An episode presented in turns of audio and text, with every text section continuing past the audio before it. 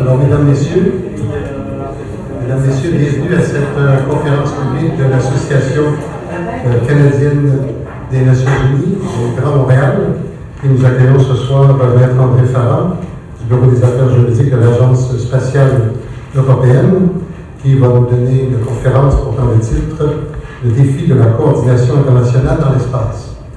Avant d'inviter diverses personnalités à prendre la parole, permettez-moi de remercier les personnes et les institutions grâce auxquelles nous avons pu organiser et tenir cette euh, conférence. D'abord l'Agence spatiale euh, canadienne, le Centre collégial de développement de matériel didactique, le CCDND, qui enregistre la conférence ce soir. Et j'ai le plaisir de saluer la présence de la directrice, la directrice générale, Mme Chantal euh, Perrault, et ses deux collaborateurs, M. Denis Chabot et M. Daniel Hardy. Également, je voudrais remercier au nom de la CNU Grand Montréal la faculté de sciences politiques et de droit de l'UQAM et saluer la présence parmi nous du doyen, M. René Côté. Et également l'UQAM qui héberge de façon permanente la CNU Grand Montréal. Et j'ai le plaisir de saluer la présence du vice-recteur, M. Claude-Yves Charon. Le Conseil des relations internationales de Montréal, le CORIM, de même que le Conseil international du Canada, le CIC, section de Montréal. Et également, pour terminer, le journal Le Métro qui a bien voulu annoncer notre conférence. Mais pour euh, nous accueillir officiellement à cette activité publique, j'ai le plaisir de prier notre présidente de bien vouloir nous dire quelques mots, Madame Michel Bertrand. Bon, ça fait grand plaisir de, de, vous recevoir ce soir, mesdames et messieurs. Soyez les bienvenus à cette 27e conférence euh, que nous tenons depuis euh, trois ans ou quatre ans. Et euh, c'est une conférence qui nous amène dans l'espace et j'en suis fort heureuse. En fait, c'est un de mes sujets favoris car j'ai déjà travaillé à un dossier qui s'appelle l'Université internationale de l'espace quand Montréal était candidate et malheureusement elle s'est envolée vers l'Europe. Euh, ainsi, ainsi qu'au dossier de Cospas Sarsat, qui, euh, le, chef, M. Lévesque, est, avec nous aujourd'hui, euh, qui s'est installé à Montréal. Ça, c'était une réussite de votre mission. Permettez-moi quelques mots au sujet de l'association.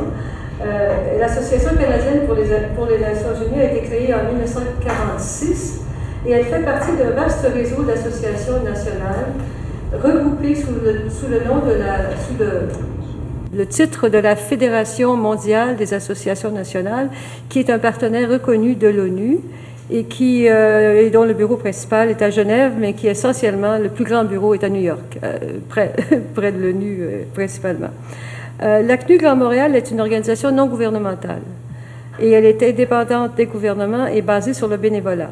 Alors, c'est un appel un peu que, que, je fais aux bénévolats, aux personnes qui sont intéressées aux questions onusiennes et qui ont des talents et, ou des intérêts particuliers de venir nous, de venir nous rencontrer ou de nous, de nous écrire euh, pour, euh, pour, voir, euh, nous signaler leur intérêt. Euh, c'est donc euh, notre raison d'être, c'est l'ONU. Et, et, la mission de l'ACNU Grand Montréal est de fournir un espace d'information et de discussion pour encourager un plus grand engagement de la société civile envers les, objectifs et, les, questions onusiennes et, euh, ses principaux organes, commissions, agences spécialisées euh, dont on pourra parler à une autre occasion. Euh, la CNU travaille étroitement avec les organismes instituts intéressés aux questions onusiennes, avec l'UCAM à la chaire euh, Raoul Dadurand, entre autres. Mais euh, je veux signaler, et M. Dussault en a parlé plus tôt, euh, le, Centre collégial de développement de matériel didactique, le CCDMD, qui, depuis septembre 2008, euh, enregistre nos conférences et les diffuse sur son site web dédié aux conférences numériques ce qui atteint près de 70 euh, institutions au niveau collégial euh, au Québec, donc dans toute, la, province de Québec. Et pour moi, je trouve que c'est vraiment un pas euh, important qu'on a fait au cours de l'année, car ça rejoint maintenant une clientèle de jeunes qui doivent actuellement s'interroger sur leurs orientations à venir et, en entendre en, parler avec différentes personnes. Et je crois que les questions de l'espace, les questions internationales sont des sujets qui sont de plus en plus intéressants et qui sont de plus en plus euh, dans les nouvelles quotidiennes, autant l'ONU que les autres organisations euh, internationales. Alors c'était sur ça que je voulais attirer votre attention. Euh, je suis très heureuse que vous soyez ici, que monsieur, je devrais dire au départ que monsieur Ferrand soit des nôtres. monsieur Dussault l'a accueilli au début, mais je, je, le signale aussi. Pour nous, c'est très important que vous aviez accepté de venir et je vous souhaite une bonne conférence en fait. Merci.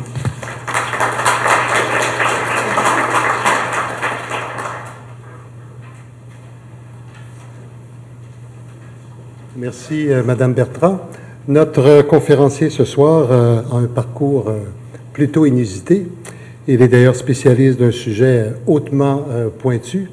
Et pour nous familiariser avec lui, avant que nous ayons le plaisir de l'entendre, j'ai l'honneur de demander à Madame Louise Lamarck-Proux, membre de notre conseil d'administration, de bien vouloir nous présenter notre conférencier. Madame Proux.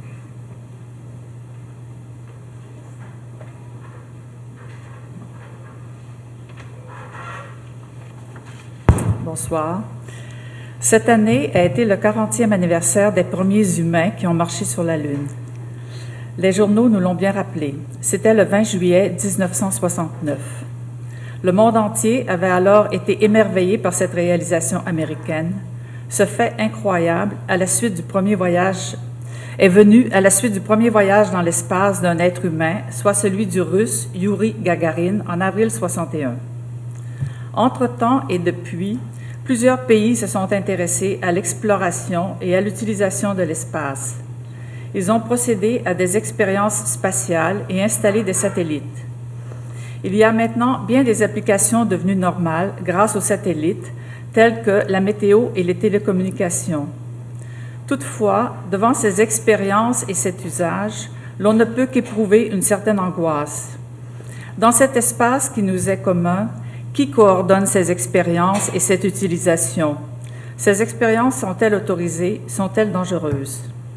C'est de l'aspect de la coordination internationale relativement à l'usage et l'exploration de l'espace que nous entretiendra notre conférencier ce soir.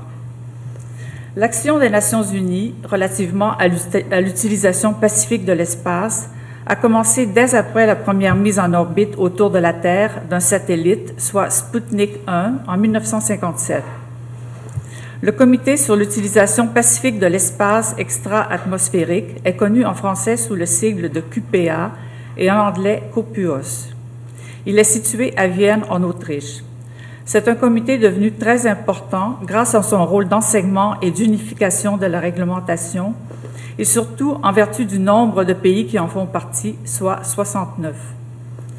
Par ailleurs, ce comité n'est pas un organisme qui évalue ou autorise les, expériences spatiales. Chaque État est responsable des activités spatiales de son pays.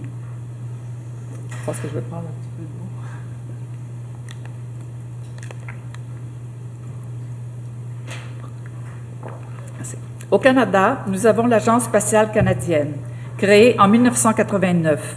En Europe, il y a l'Agence spatiale européenne. Elle compte 18 États membres et a pour mission d'élaborer le programme spatial européen et de le mener à bien. C'est dans cette agence où œuvre depuis 18 ans notre conférencier de ce soir, Maître André Farran.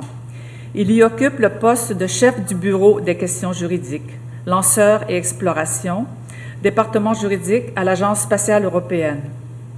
Il est responsable des aspects juridiques de l'exploitation des programmes spatiaux humains habités, astronautes, notamment de la négociation des accords avec les partenaires, dont le Canada, au projet de la, Station spatiale internationale. Maître André Farran est avocat au barreau du Québec depuis février 1979. Il est diplômé de l'Institut de droit aérien et spatial de l'Université McGill. Sa thèse a porté sur la réclamation du Canada suite aux dommages causés par la désintégration du satellite soviétique Cosmos 954 en 1978. Il a travaillé aux affaires étrangères pendant 13 ans, surtout au Bureau des affaires juridiques. Maître Farran est un expert des questions de coordination internationale dans l'espace. Nous sommes donc heureux qu'il ait bien voulu accepter de nous instruire sur le sujet de ce soir le défi de la coordination internationale dans l'espace. Notre conférencier traitera de ce sujet en prenant exemple et en analysant les relations internationales de l'Agence spatiale européenne avec le Canada, les États-Unis, la Russie, la Chine et l'Inde. Il parlera du rôle de l'ONU et de son comité sur l'utilisation pacifique de l'espace extra-atmosphérique, le QPA. Maître Farron, à vous la parole. Nous avons hâte de vous entendre. Très bien. Donc, euh, je remercie ceux qui ont parlé juste avant moi de, des présentations euh, très gentilles, je pense qu'ils ont fait. Et, euh, et je remercie aussi l'Association canadienne pour les Nations Unies de m'avoir invité.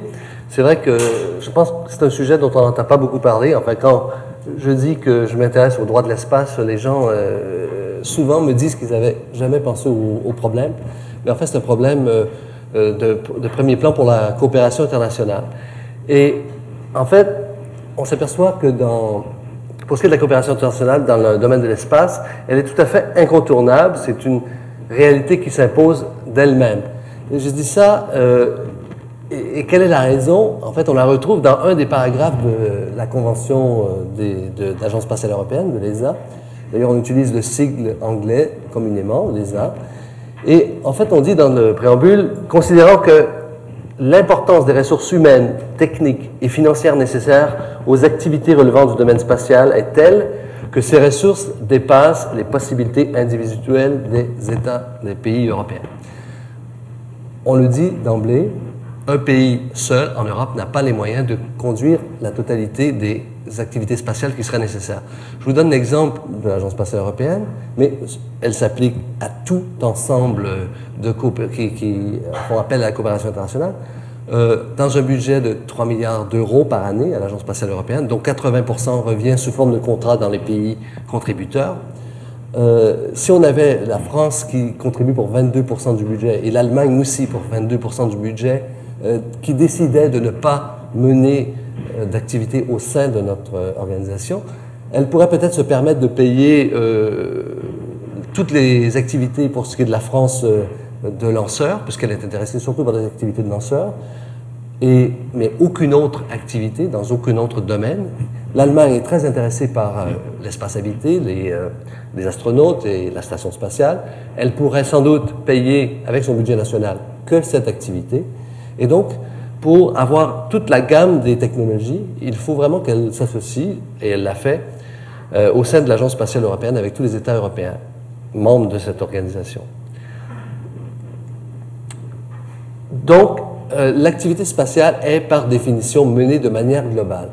Une un autre exemple assez évident de l'importance de la coopération internationale, euh, quand on pense que dans la Station spatiale internationale, dans le projet, à partir de la fin 2010, avec le retrait de la navette spatiale américaine, on devra compter uniquement sur le partenaire russe avec le lanceur Soyuz pour amener pendant tout seul, pendant six ans ou sept ans au moins, euh, tous les astronautes des autres partenaires et les astronautes russes. On s'aperçoit donc qu'on a fait des choix stratégiques, tous les partenaires, de ne pas investir dans le moyen de transport habité, ce qu'ont fait les États-Unis, mais avec le retrait du shuttle euh, de la navette américaine, euh, ça devient un peu théorique pendant quelques années. Ce qu'a fait, ce sont des sommes considérables. Donc, l'Europe, qui avait voulu le faire avec la navette Hermès dans les années 80, a elle-même trouvé que c'était beaucoup trop cher et qu'on ne pouvait pas euh, compter sur ce, ce, type de technologie en Europe. Je dis donc que, par définition, la coopération, elle est globale parce qu'on doit attribuer à chacun des partenaires des rôles particuliers compte tenu des investissements nécessaires. Maintenant, euh, je dois dire que, parlant un peu plus de l'Agence spatiale européenne, elle a des coopérations, je dirais, si on, plan, si on prend le plan horizontal, le plan institutionnel, qui se font avec tous les pays dotés euh, de, de, moyens dans ce qu'on appelle les Spacefaring Nations, les États qui sont très impliqués dans l'activité spatiale, on pense naturellement aux États-Unis, la Russie, le Japon, le Canada, l'Inde et le Brésil. Et j'ajouterais aussi l'Argentine, parce que l'Argentine, nous allons bientôt euh, à installer euh, une antenne pour euh, des activités scientifiques. Et donc, nous avons un accord. Et avec ces États, nous avons à l'Agence spatiale européenne des accords cadres de coopération, on en parlera de façon détaillée, qui établissent une relation, je dirais, institutionnelle, une relation au niveau horizontal. Et puis, il y a je dirais, des coopérations ponctuelles par programme, par secteur d'activité, que ce soit espace habité, lanceur, observation de la Terre, télécommunications, pour chacun des programmes. Et comme à l'Agence spatiale européenne, les programmes sont assez indépendants les uns des autres, on a plusieurs coopérations établies spécifiquement pour des programmes. Et donc, on peut aller avoir, c'est le cas avec les États-Unis, des coopérations globales, institutionnelles et des coopérations très ponctuelles sur des programmes. Euh, pour ce qui est de l'Agence spatiale européenne, et je voulais souligner, il y, a, quand on parle de coopération internationale et Agence spatiale européenne, on voit que c'est le véhicule, la coopération internationale, qui par définition mène les activités spatiales en Europe. Donc, non seulement c'est incontournable, mais c'est le véhicule privilégié en Europe, l'Agence spatiale européenne, pour mener ce genre d'activité. Maintenant, l'Agence spatiale, qui est, cette organisation internationale, a aussi des relations avec des parties tierces, des États et d'autres organisations internationales. Et dans sa convention, l'article 14 dit que, ceci est possible, et non seulement possible, mais souhaitable, et que pour approuver tous les États, tous les accords qu'on doit négocier et conclure avec des autres partenaires, il faut un vote au Conseil de tous les États membres de l'agence. Donc, euh, euh, et cela parce que les États eux-mêmes, à travers les obligations de leur agence, spatiale européenne, qui est leur organisation, eh bien, ils sont liés par rapport aux parties tierces. Qu'on pense à la Convention de 72 sur la responsabilité, on dit expressément que s'il y avait des, des, activités spatiales menées par l'organisation et qu'il y avait des dommages, et que l'organisation ne payait pas les dommages et intérêts euh, par la suite, ce sont les États eux-mêmes qui seraient responsables. Et donc, il y, a une, procédure qui fait que pour des accords internationaux, ce sont les États qui doivent voter à l'unanimité ces accords pour l'Agence spatiale européenne. Euh, donc, on le verra des exemples, on vous donnera plus tard des exemples de coopération de l'Agence spatiale européenne. Elles prennent toutes les formes, elles sont euh, très particulières, euh, il y a beaucoup de variétés, et donc je vais vous, en donner, des je vais vous donner des exemples, et ça dépend la forme de la coopération, la forme de l'arrangement juridique euh, qui la contient, cette coopération. Et alors, on, a plusieurs exemples que je vais vous donner. Donc, si on pense en premier lieu à, donc, à la coopération à l'échelle de l'Europe, c'est déjà une grande coopération internationale que de faire des activités spatiales en Europe. Donc, euh, pour ceux qui connaissent euh, moins bien l'Agence spatiale européenne, moi-même, j'ai l'occasion euh, plusieurs fois par année de, nous avons une université interne à l'ESA où je dois expliquer pendant trois heures aux nouveaux venus, nouveaux employés, euh, comment fonctionne l'Agence spatiale européenne. Et je suis souvent surpris parce qu'il y a des gens qui sont là depuis plusieurs années et qui n'ont jamais saisi euh, comment fonctionnaient tous, les, mécanismes. Alors, il s'agit d'une organisation intergouvernementale, donc, qui a la personnalité juridique en droit international, c'est-à-dire que l'organisation elle-même peut conclure des accords internationaux avec des États qui produisent des droits et des obligations en droit international public. Ce qui est quand même différent d'une agence spatiale nationale comme la NASA ou même l'agence spatiale canadienne.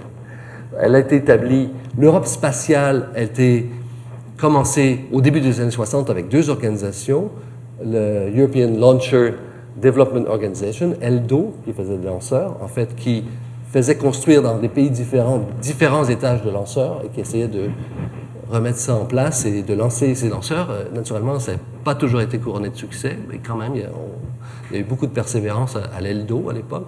Et puis, il y avait une autre organisation qui s'appelait l'ESRO, European Satellite Research Organization, qui est vraiment là, euh, à la base de l'Agence spatiale européenne, c'est au début des années 60 aussi, qui est une coordination, qui avait choisi des lieux pour s'établir, qui sont toujours les lieux, euh, les établissements de l'Agence spatiale européenne, c'est-à-dire par exemple à Nordwijk, l'Estec, euh, à Darmstadt, l'Esrin à Frascati en Italie. Donc, c'est du temps de l'ESRO. Et en 75, les États plénipotentiaires se sont réunis, ont eu une conférence diplomatique et ont adopté la Convention de l'Agence spatiale européenne.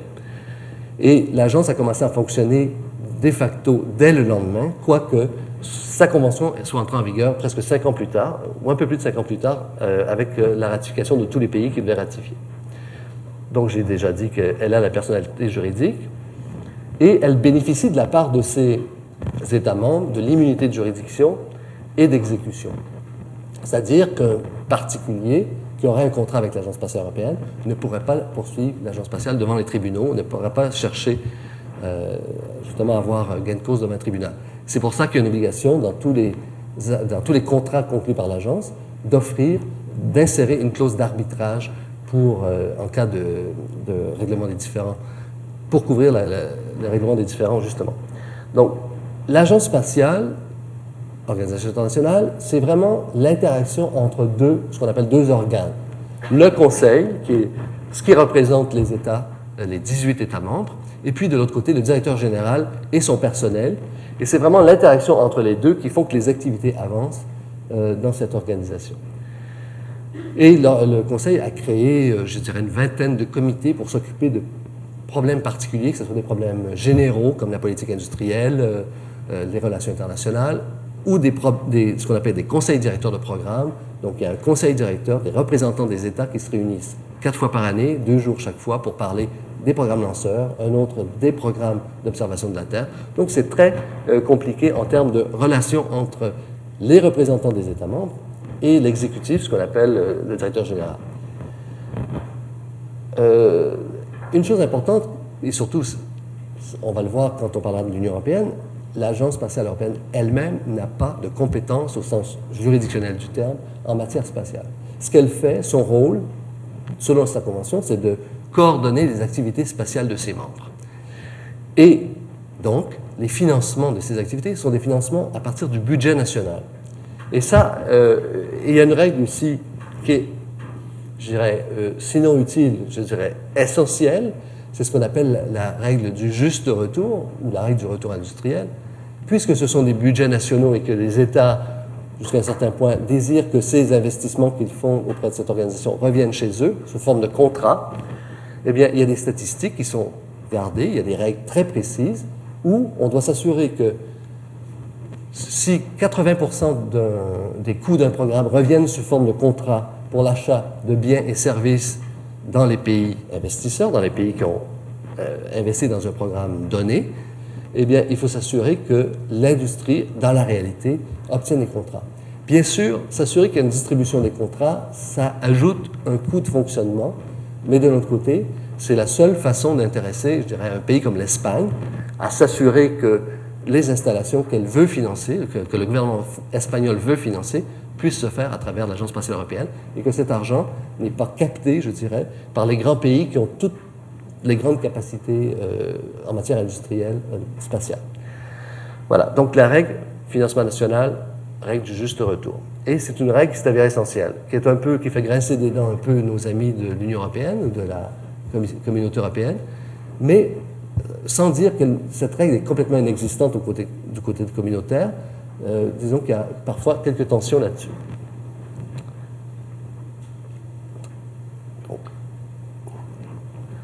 Donc, dans sa mission, qui est à l'article 2 de la Convention, on dit que l'ESA a pour mission d'assurer et de développer la coopération, ça le dit, entre les États européens dans le domaine de la recherche et des technologies spatiales. En fait, des, tâches très spécifiques, euh, établir une politique spatiale européenne à long terme. Parce que, puisque les activités de l'agence se, se, font sous la forme de programmes, que ce soit un programme station spatiale, lanceur, etc., Bien, pour commencer un programme, il faut avoir une politique d'ensemble, il faut savoir où on veut aller, ce qu'on veut faire dans les 10, 15 ou 20 prochaines années. Elle, euh, elle fixe, à travers le Conseil, à ses États membres des objectifs en matière spatiale. Elle établit donc la, politique des États membres à l'égard d'autres organisations internationales. Donc ça, c'est le mandat qui est donné par le Conseil, par, par, la Convention, et avec euh, d'autres euh, institutions nationales et internationales.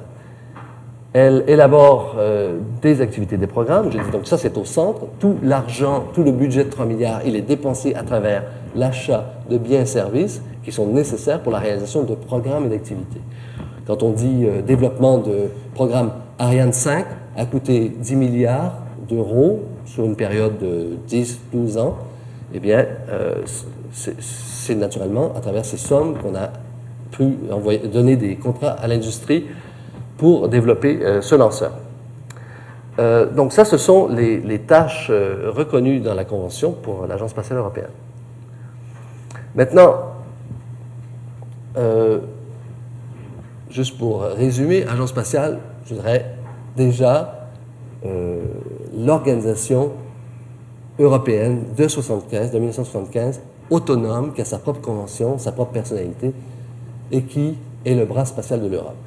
Maintenant, demain, 1er, janvier, 1er décembre 2009, entre en vigueur le traité de Lisbonne. C'est le traité sur le fonctionnement de l'Union européenne.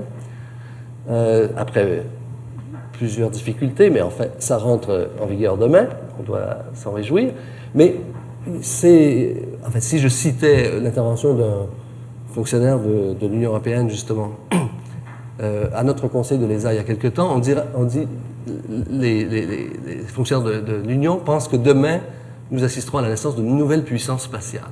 En fait, c'est peut-être oublié que déjà, depuis 1975, il y avait des choses importantes qui se faisaient, mais il reste que Demain, dans le traité de Lisbonne, l'Union européenne, alors il faut savoir que l'Union européenne demain acquiert personnalité juridique. Jusqu'à maintenant, c'est la communauté européenne qui avait la personnalité juridique pour signer des accords internationaux. Demain, l'Union est une organisation internationale et elle obtient des compétences d'appui dans le domaine spatial. Et non pas une compétence partagée, elle une compétence d'appui même dans, spécifiquement dans l'exploration spatiale.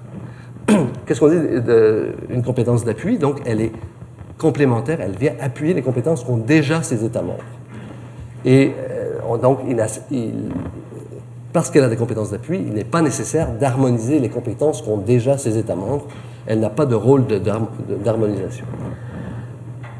Et, elle aura euh, donc des compétences partagées avec ses États membres et des compétences d'appui, mais compétences partagées, donc des compétences de plein droit dans certains domaines qui relèvent déjà de ses responsabilités. Euh, quand on dit l'espace au service du citoyen européen en matière de communication, observation de la Terre, euh, etc., ce sont des compétences que l'Union européenne va exercer en propre, donc en parallèle de celles que, que, que ses États membres exercent déjà. Donc, elle pourra utiliser des moyens spatiaux, des satellites, pour mettre en œuvre sa politique en matière d'agriculture, de pêche, de protection de l'environnement, transport, etc. Donc là, ce sont des compétences directes de l'Union européenne. C'est très important puisque euh, ça confirme euh, ce parallélisme entre l'ESA et l'Union européenne en matière spatiale.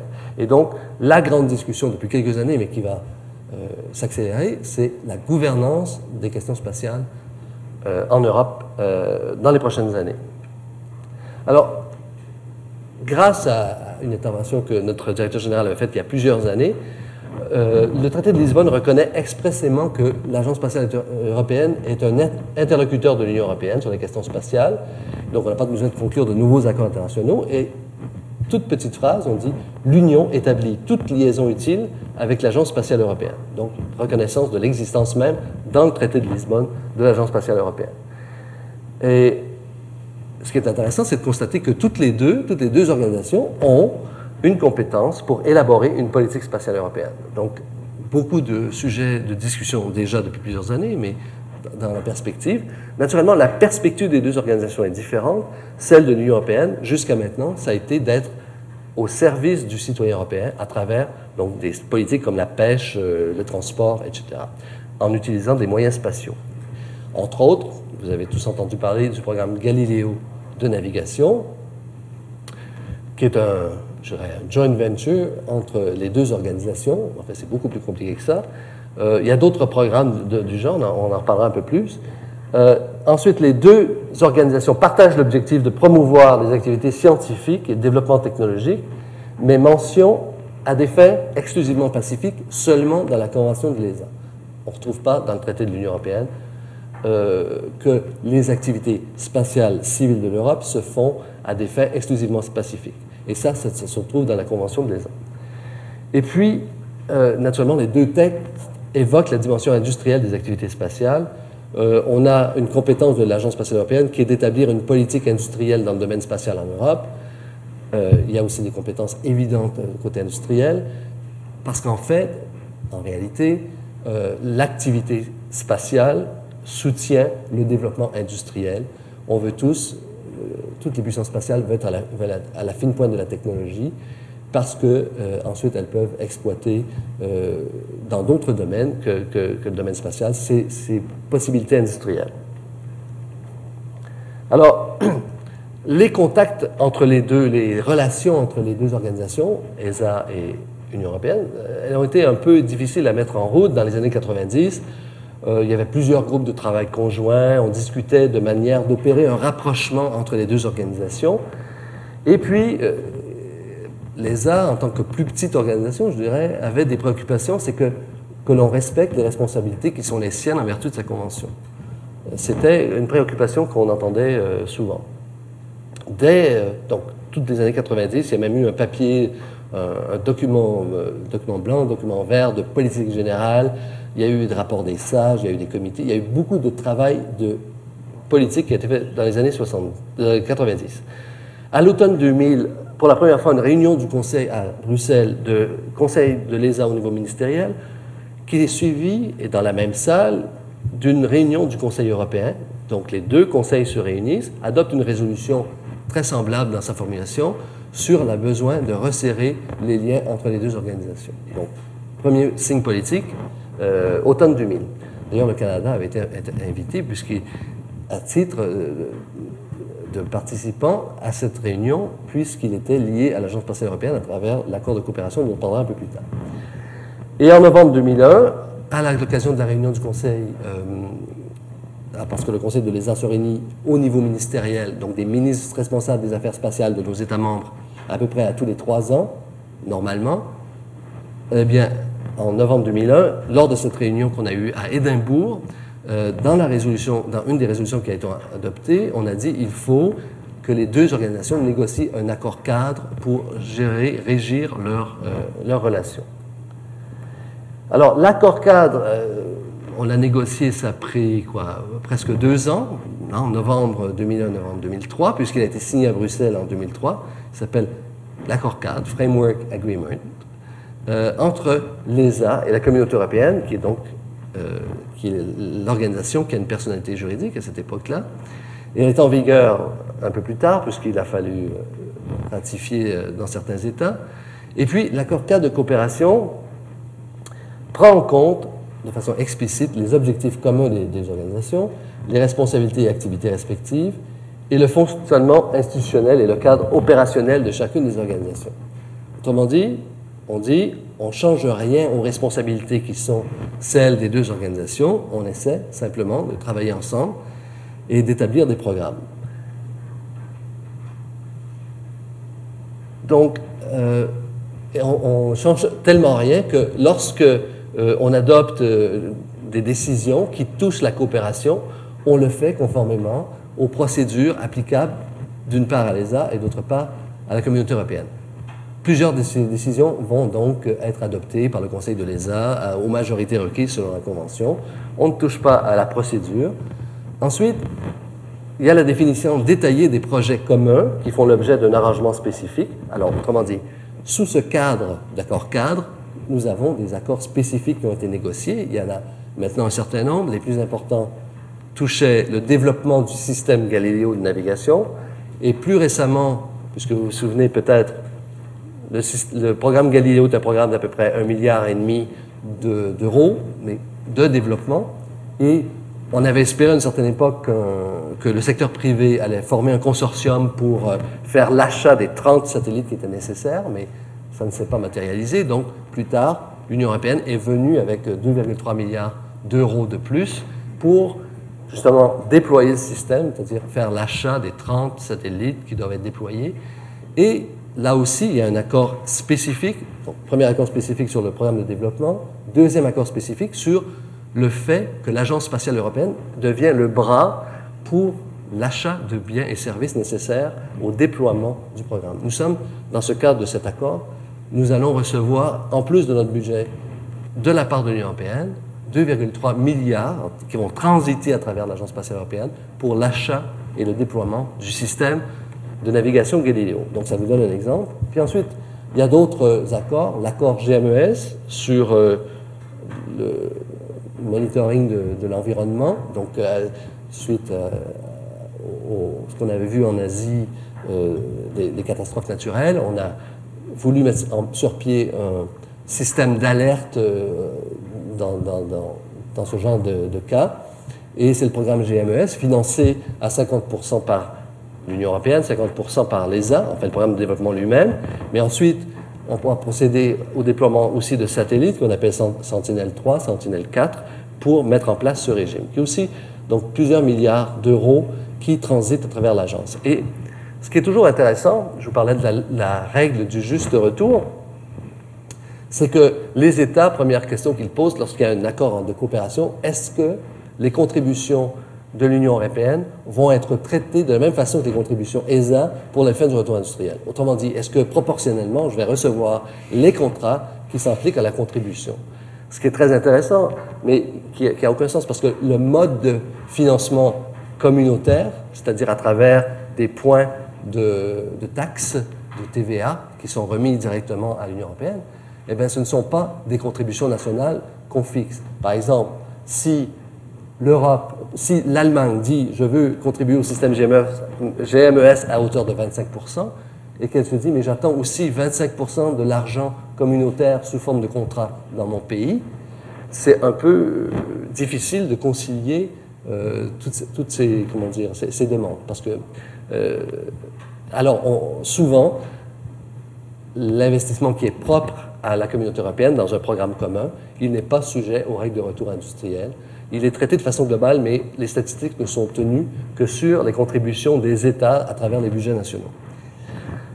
Et euh, il y a, dans cet accord cadre, on a établi un mécanisme de coordination politique qu'on appelle le Conseil spatial, le Space Council, qui est en fait un peu ce qui est arrivé en novembre 2000, la réunion du Conseil de l'ESA au niveau ministériel, concomitante et en même temps dans la même salle, souvent à Bruxelles, euh, avec le Conseil européen. Donc, il y a le Conseil des ministres, par exemple le ministre des Transports de l'Union, qui se réunit en même temps que les ministres responsables des affaires spatiales. Et là, à cette occasion, on adopte beaucoup de résolutions politiques qui sont négociées pendant des mois à travers un secrétariat commun euh, ESA-Union européenne, à travers des, donc, des réunions où euh, notre Conseil se prononce sur la formulation des résolutions qui sont, quand je dis le Conseil, mais au niveau des délégués, Conseil ordinaire, si on peut dire, qui a les mêmes pouvoirs que le Conseil ministériel, regarde euh, les projets de résolution avant qu'elles ne soient envoyées au Conseil euh, de l'espace, Conseil spatial. Donc, organisme politique de coordination. Alors, j'ai parlé de l'Agence spatiale européenne telle que organisation de coordination internationale des activités européennes, plus naturellement le rapport avec l'Union européenne. Euh, mais alors les États membres, euh, c'est très intéressant, puisque à l'Agence spatiale européenne, il y a 18 États membres, dont deux ne sont pas membres de l'Union européenne, la Norvège et euh, la Suisse. Donc 16 de nos États membres de l'ESA sont membres de l'Union européenne, c'est-à-dire que 11 États de l'Union européenne ne sont pas membres de l'ESA. Ça, c'est assez évident. Je parlais de financement national. Alors, il y a deux tendances dans les prochaines années, sans doute. Premièrement, les 11 États qui sont à l'Union européenne vont sans doute peu à peu se joindre à l'ESA, vont devenir États membres de l'ESA. Donc, il va y avoir des financements nationaux d'activités spatiales, alors que normalement, le budget de l'Union européenne devrait euh, croître pour ce qui est des activités spatiales. Aujourd'hui, à part de, l'achat des satellites de navigation, mais les activités, ce sont quelques centaines de millions du côté de l'Union européenne, quelques centaines de millions d'euros, alors que, l'Agence spatiale européenne, financement national, 3 milliards d'euros par année. Donc, avant qu'on réajuste l'équilibre entre les deux, ça peut prendre du temps.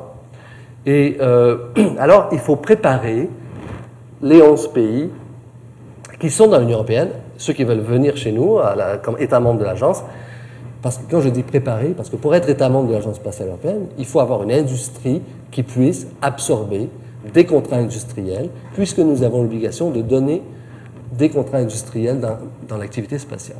Et donc, on n'arrive pas du jour au lendemain à, le faire. Euh, je disais donc qu'il y avait deux pays européens qui ne sont pas membres, Norvège et Suisse. Il y a aussi le Canada. Le Canada, qui, on verra, a un rôle très semblable à, celui des États membres. Alors, imaginez quand euh, la difficulté, quand le Canada paie une partie du programme navigation euh, Galileo ou GMES, et que tout cela est destiné à être la, propriété de, tous les biens et services, des biens plutôt dit, est transférée à l'Union européenne à un certain stade, eh bien, c'est très bien pour les pays qui sont membres des deux organisations.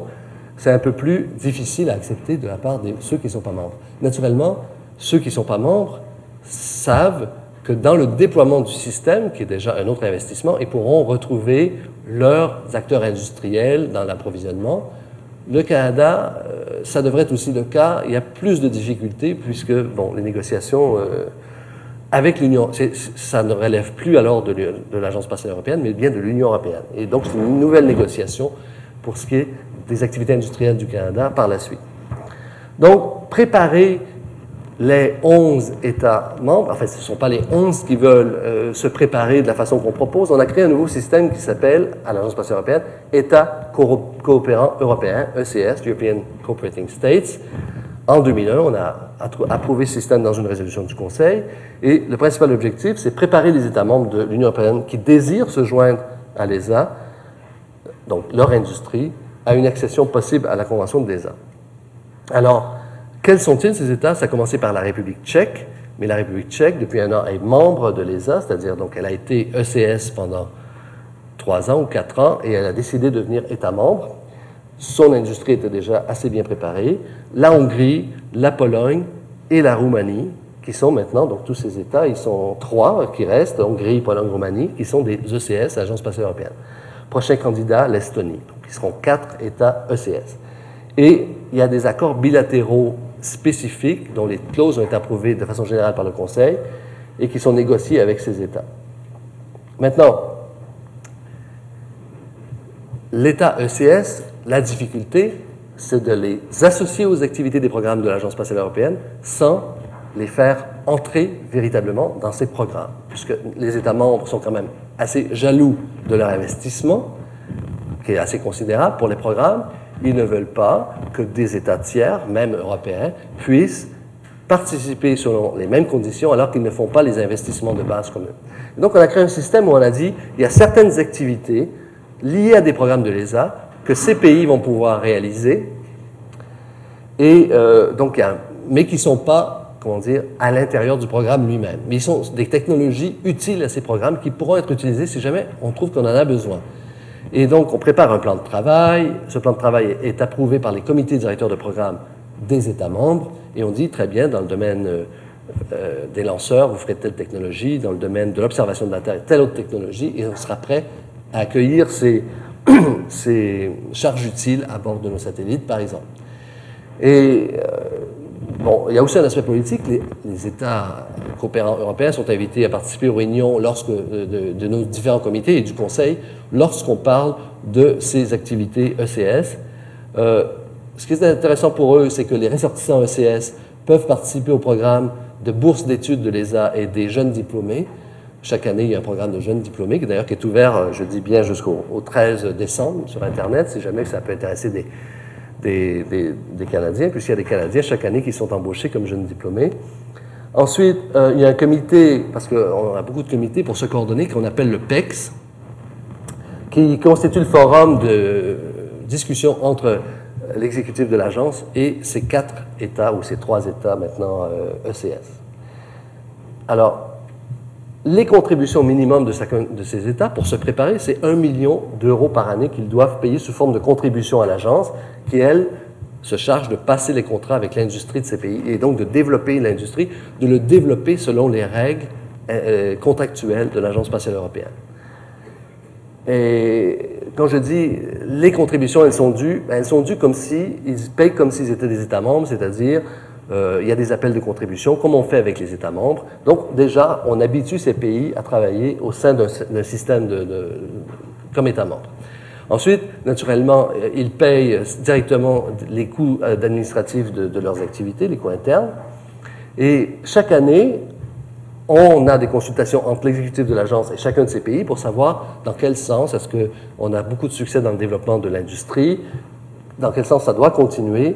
Et puis, ce sont les résultats de ces consultations annuelles qui nous permettront de développer la coopération par la suite. Soit on prolonge euh, cet accord qui a normalement une durée de 5 ans, on, dit l'industrie n'est pas encore euh, prête, ou euh, alors certains États, et c'est le cas de la Roumanie actuellement, qui est État ECS, qui veut devenir État membre. Maintenant, juste pour faire un petit résumé, les quatre derniers États qui sont devenus États membres à l'agence, Portugal, Grèce, Luxembourg et République tchèque, sont devenus directement États membres, et donc on a eu pendant quelques années un problème de retour industriel à leur donner, puisque leur industrie n'était pas préparée. Ils ont choisi de ne pas avoir d'étape intermédiaire, euh, et ce ne sont pas des États euh, du centre et de l'est de l'Europe, donc euh, ils avaient un niveau de développement jugé plus élevé, on leur a permis d'entrer directement. Maintenant, on arrive à certains pays, la République tchèque était un exemple assez clair, mais maintenant Roumanie, et là, on se dit, on va, avoir les mêmes problèmes que l'Union européenne ou la communauté européenne a eu à l'époque du traité de Nice, c'est-à-dire il va falloir reviser, avant d'accepter de nouveaux membres, ou trop de nouveaux membres, nos modes de décision. Donc une grande réflexion, un peu comme l'Union européenne l'avait fait à l'occasion du traité de Nice, euh, est en cours sur le mécanisme des décisions. Alors, mécanisme de décision, il n'est pas très compliqué, il y a, certaines décisions à l'unanimité, certaines décisions de tiers, une grande majorité des décisions, la majorité simple des États, et puis, euh, mais donc on examine si, euh, on est en train de voir si dans des groupes de travail très, qui, réunissent, qui réunissent les, les, États membres et l'exécutif, s'il faut changer les règles du jeu avant d'accueillir des nouveaux joueurs, surtout les joueurs de l'Union européenne. Alors c'est un débat euh, qui, parmi d'autres, qui devrait donner certains résultats vers 2011-2012 lorsqu'on aura la prochaine réunion du Conseil au niveau ministériel.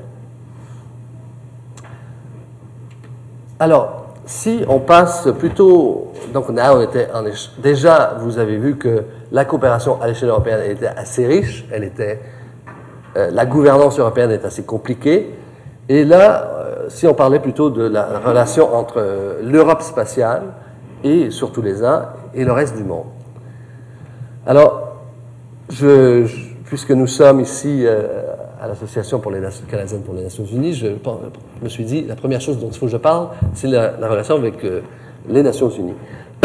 Naturellement, les rapports de l'Europe spatiale avec les Nations Unies se fait essentiellement au niveau des États membres de l'organisation, puisque ce sont ces États qui sont signataires de toutes les conventions et les accords euh, qui forment ce qu'on appelle le droit de l'espace.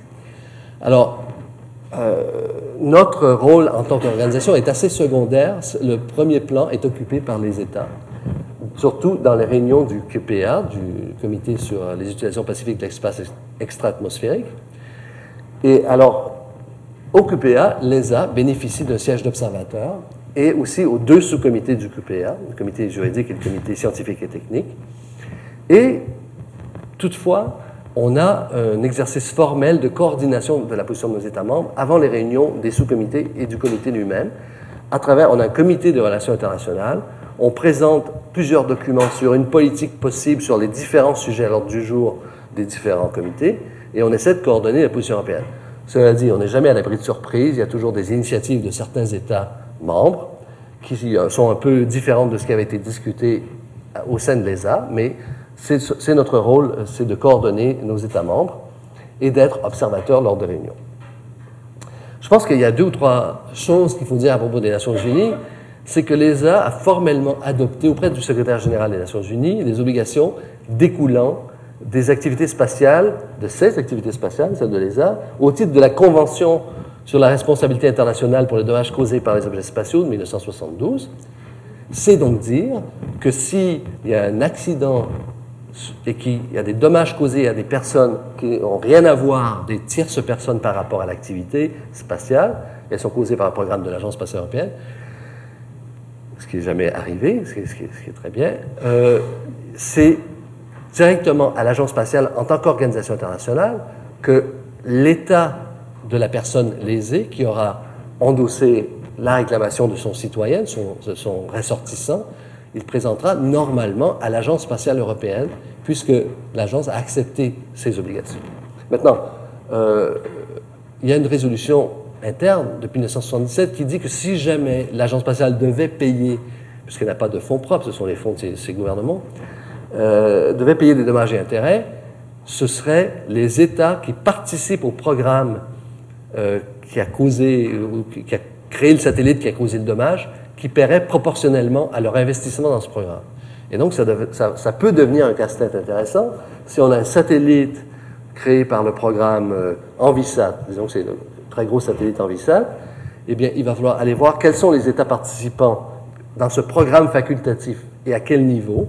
Et ce niveau s'appliquera normalement aux dommages et intérêts payés. Donc, non seulement on a accepté la possibilité d'avoir une responsabilité directe, mais on a déjà adopté entre nous les règles du jeu au cas où des sommes doivent être payées à cet, à cet effet. Puis il y a aussi, on a à l'ESA accepté les obligations de la Convention sur l'immatriculation des objets lancés dans l'espace extra-atmosphérique de 1975. Donc c'est l'Agence spatiale européenne elle-même qui immatricule auprès du secrétariat des Nations Unies euh, les objets lancés du fait de, de ces programmes. Et puis, euh, quelque chose qui, qui est assez euh, visible, c'est mon dernier paragraphe ici, c'est que l'ESA apporte son soutien chaque année, participe de façon très active à plusieurs symposiums, ateliers, stages de formation, plusieurs de ceux-ci en Afrique, euh, Afrique du Nord surtout, euh, sur toutes sortes d'aspects, toutes sortes d'aspects des questions liées aux activités spatiales, y compris euh, droit de l'espace. Euh, L'année dernière au Maroc, un symposium sur le droit de l'espace qui réunissait plusieurs participants d'Afrique de, du Nord. Mais donc, il s'agit d'un investissement assez considérable de la part de l'agence la, pour euh, atteindre euh, ces pays à travers l'Organisation des Nations Unies. Parce qu'il s'agit toujours d'agir en association avec des services ou des départements de l'Organisation des Nations Unies.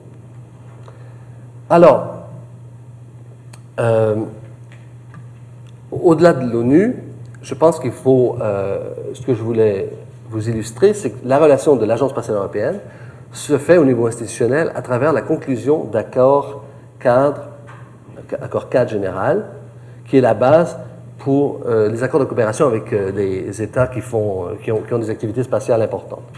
Et quand je dis, donc c'est une relation institutionnelle, l'accord cadre simple, de base, dit euh, nous allons échanger de l'information, nous allons avoir des symposiums communs, nous allons avoir des visites, nous allons avoir des, des visites de sites de part et d'autre, mais nous allons aussi avoir des réunions très formatées, annuelles, c'est le cas du Japon. Euh, il y a plusieurs possibilités. L'idée, c'est qu'on se dit, on veut échanger d'informations, on produit des choses d'un côté et de l'autre, et on veut échanger d'informations, on crée un accord cadre pour établir le niveau institutionnel. Alors, c'est très utile parce que déjà dans cet accord cadre, on fixe les principes directeurs, on dit dans euh, quelle portée aurait cet accord dans nos discussions, par exemple, et on, peut uniformiser certaines dispositions juridiques, hein, euh, par exemple reconnaître un État, je prends la Chine par exemple, reconnaît la personnalité juridique au plan international de l'ESA, elle lui accorde des privilèges d'immunité en droit chinois, euh, donc on ne paiera pas d'impôts sur euh, les activités qu'on mènera là-bas, ni des taxes d'entrée et d'importation. Établit aussi un régime de responsabilité. Par exemple, on dit, euh, c'est très populaire dans les activités spatiales, si on a des activités dans le domaine spatial, on a une renonciation mutuelle à recours, c'est-à-dire qu'on crée un dommage, on ne va pas se poursuivre, on supporte chacun de nous ses propres dommages, on ne va pas multiplier les réclamations, puisqu'il s'agit d'un domaine de haute technologie, les risques sont élevés. Quand on fera de vraies activités spatiales, normalement, il y a une renonciation au recours. Alors tout ça, toutes ces clauses très compliquées, elles sont contenues dans des accords cadres, même des accords cadres très simples. Je dirais, euh, on retrouve ce genre de clauses. Alors, ces accords cadres de coopération, ils sont progressivement complétés par des accords spécifiques qu'on appelle des arrangements d'exécution, en anglais des implementing arrangements. On entend toujours parler d'implementing arrangements.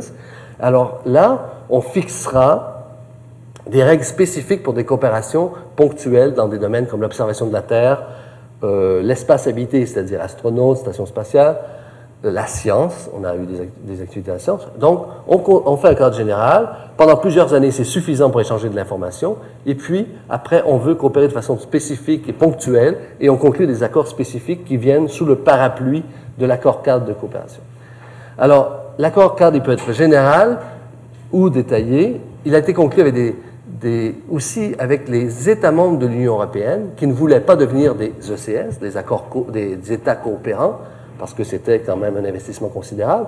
Donc on a des accords avec euh, des membres de l'Union européenne comme la Slovénie, l'Estonie, et les deux derniers, c'est la Lettonie et Chypre. où on dit on va se échanger de l'information et peu à peu, peut-être qu'on en arrivera à faire un, accord ECS. C'est le cas de l'Estonie qui veut devenir bientôt euh, membre ECS, c'est-à-dire euh, État coopérant selon les règles qu'on a vues. Et puis, on a des, accords cadres avec des États qui sont bien euh, avancés dans le domaine de l'espace, Russie, Chine, Japon, Inde, Brésil et Argentine. Alors, parlons de quelques accords cadres. L'accord cadre le plus compliqué, le plus complexe, le plus abondant en termes d'articles, c'est l'accord avec la Russie. Alors, il, début des années 90, on a négocié un premier accord entre l'Agence spatiale européenne et la Fédération de Russie, donc le gouvernement russe. Et ça a, duré de, de 90 à 2002. Et à partir de 2003, on a un nouvel accord, encore cette fois-ci pour 10 ans, et qui, donc, est l'accord cadre, accord qui dure aussi 10 ans, et qui dit expressément qu'on pourra conclure des accords spécifiques, donc des arrangements d'exécution, avec des entreprises ou des organismes ou des agences désignées. On désigne par exemple Roscosmos, l'agence spatiale russe, et, donc le gouvernement, à son niveau, traite de toutes sortes de problèmes, euh, beaucoup de questions de propriété intellectuelle, des pages et des pages d'articles sur des questions de propriété intellectuelle, c'est très riche, et euh, les renonciations au recours en matière de responsabilité, et il est complexe cet accord parce que nous avons énormément d'activités. Pendant plusieurs années, euh, la Russie ne, comment dire, n'avait pas les mêmes principes de coopération que les autres États. Pendant les années 90, elle a pu bénéficier de beaucoup d'entrées de revenus d'autres puissances spatiales, y compris euh, l'Agence spatiale européenne, qui dépensait plus d'une centaine de millions d'euros avec la Russie chaque année ces choses-là euh, ont tendance à diminuer. Les budgets russes ont tendance à s'exécuter de façon plus régulière aujourd'hui, dans une coopération qui est un peu plus, euh, ce qu'on appelle sans échange de fonds. Mais à une certaine époque, il fallait prévoir toutes sortes de cas de figure où, euh, où la Russie recevait des revenus sous forme de contrats qui sont, eux, sous-jacents aux, aux, arrangements d'exécution. Donc, il y, a, il y, a, beaucoup de choses. Et dans les arrangements d'exécution, on a un qui est très important. Vous allez en entendre parler, vous en avez déjà entendu parler, pour l'établissement du lanceur Soyuz au Centre spatial guyanais, donc lancé à partir de soit fin 2010 ou début 2011. Ça fera partie de la famille européenne des lanceurs avec le lanceur italien Vega, Ariane 5 et Soyuz au CSG. C'est quand même construction d'un pas de tir, importation des fusées Soyuz à Kourou, euh, c'est beaucoup d'investissement de, la part des gouvernements européens pour avoir la possibilité d'offrir un lanceur moyen de gamme euh, au marché international. Euh, et ça, c'est l'objet d'un arrangement d'exécution. Ensuite, il y a aussi dans, l'exploration robotique, on a deux accords arrangement d'exécution sur le programme ExoMars de l'agence donc, et le programme Phobos Ground des Russes. On fait des échanges d'informations, des échanges de données scientifiques. Donc, ça dit exactement dans les lanceurs, dans l'exploration robotique, nous avons conclu des accords spécifiques et il y a d'autres domaines aussi qui vont être couverts un jour. Il y a des accords spécifiques, en plus de ça, qui traitent de notre régime ESA en termes de taxes et de droits de douane en Russie pour l'importation et l'exportation. C'est un accord séparé qui s'applique à l'ensemble des programmes que nous menons avec la Russie. Et puis, il y a un autre accord spécifique qui traite du régime applicable au bureau de représentation de Moscou de l'Agence spatiale européenne avec euh, certaines immunités pour euh, les responsables du bureau. Donc, c'est un vaste, euh, comment dire, vaste portrait, plein d'accords de différents niveaux. Et puis, pour compliquer encore les choses, et j'en ai pas beaucoup parlé, malgré que ce soit ma spécialité, ce sont les accords de la, créant la coopération à la, au projet de station spatiale internationale. L'agence, les États membres de l'agence sont liés de façon très étroite avec la Russie, le partenaire russe, dans la coopération à la Station spatiale internationale, à travers une série d'accords complètement différents de tous ceux que je vous ai cités. Non seulement des accords, mais beaucoup de contrats également, puisque le véhicule de transport euh, automatique ATV, vous avez peut-être euh, entendu parler de l'ATV Jules Verne l'année passée, le prochain ATV sera lancé en novembre 2010 normalement, eh bien, nous achetons des biens et des services, l'Agence spatiale européenne, aux Russes à travers des contrats, donc sous-jacents aux accords station spatiale, Alors vous voyez que la relation avec la Russie, d'abord, elle est encore basée un peu sur l'échange de, d'argent entre les deux partenaires, surtout euh, dans un sens, enfin, mouvement d'argent, si je peux dire, mais sur base contractuelle, mais qui est très vaste puisqu'il y a des coopérations scientifiques euh, très importantes. Avec l'Inde, si prenons un autre exemple d'un accord, là il s'agit d'un accord euh, entre l'Agence spatiale européenne et la- l'Agence spatiale indienne qui s'appelle Indian Space Research Organization, ISRO, qui vient l'année dernière d'être renouvelée pour une nouvelle période de 10 ans. Donc euh, ce n'est pas avec le gouvernement indien, c'est avec l'ISRO, ce qui veut déjà dire qu'on n'a pas en Inde de privilèges et immunités puisque l'État indien n'a pas conclu d'accord avec avec le- l'ESA. Euh, ce qui nous a permis de faire, euh, qui fait, bon, il y a plusieurs visites, échanges d'informations, ça reste assez général. L'accord lui-même n'est pas très compliqué, quelques pages seulement, mais il nous a permis de signer un arrangement d'exécution pour l'envoi de trois instruments européens via l'Agence spatiale européenne à bord de Chandrayaan 1, qui est un satellite indien qui a été lancé vers la Lune et qui a été mis en orbite autour de la Lune le 28 octobre, à partir du 22 octobre 2008, qui a opéré pendant une dizaine de mois et ensuite euh, l'opération a cessé, mais pendant ces dix mois, il y avait trois instruments euh, ESA, enfin européens, pas ESA, mais via l'ESA, à bord de ce satellite indien. C'est quand même une coopération assez étroite. Bon, on sait que l'Inde évolue euh, rapidement dans tous les domaines de la science d'exploration, du vol habité, donc tous ces domaines euh, de l'espace, mais en ayant toujours pour objectif d'obtenir une certaine indépendance dans ses moyens, donc elle ne veut pas trop se lier euh, à d'autres, et aussi en essayant d'apporter des avantages socio-économiques pour le peuple indien. Ce qui est très clair, deux, deux choses qui sont claires, c'est que elle, sur le plan industriel, l'Inde offre des moyens à des prix très intéressants, des moyens euh, pour euh, la clientèle européenne, la clientèle mondiale. Donc, il s'agit là d'une certaine concurrence industrielle, ce qui est assez sain. Et puis, deuxième chose que je veux dire, c'est que notre directeur général, lorsqu'on l'a consulté dans la commission Augustine aux États-Unis, la commission qui, pendant l'été, s'est penchée sur le programme spatial euh, de la NASA, a dit il serait souhaitable que l'Inde et la Chine deviennent des partenaires à la Station spatiale internationale.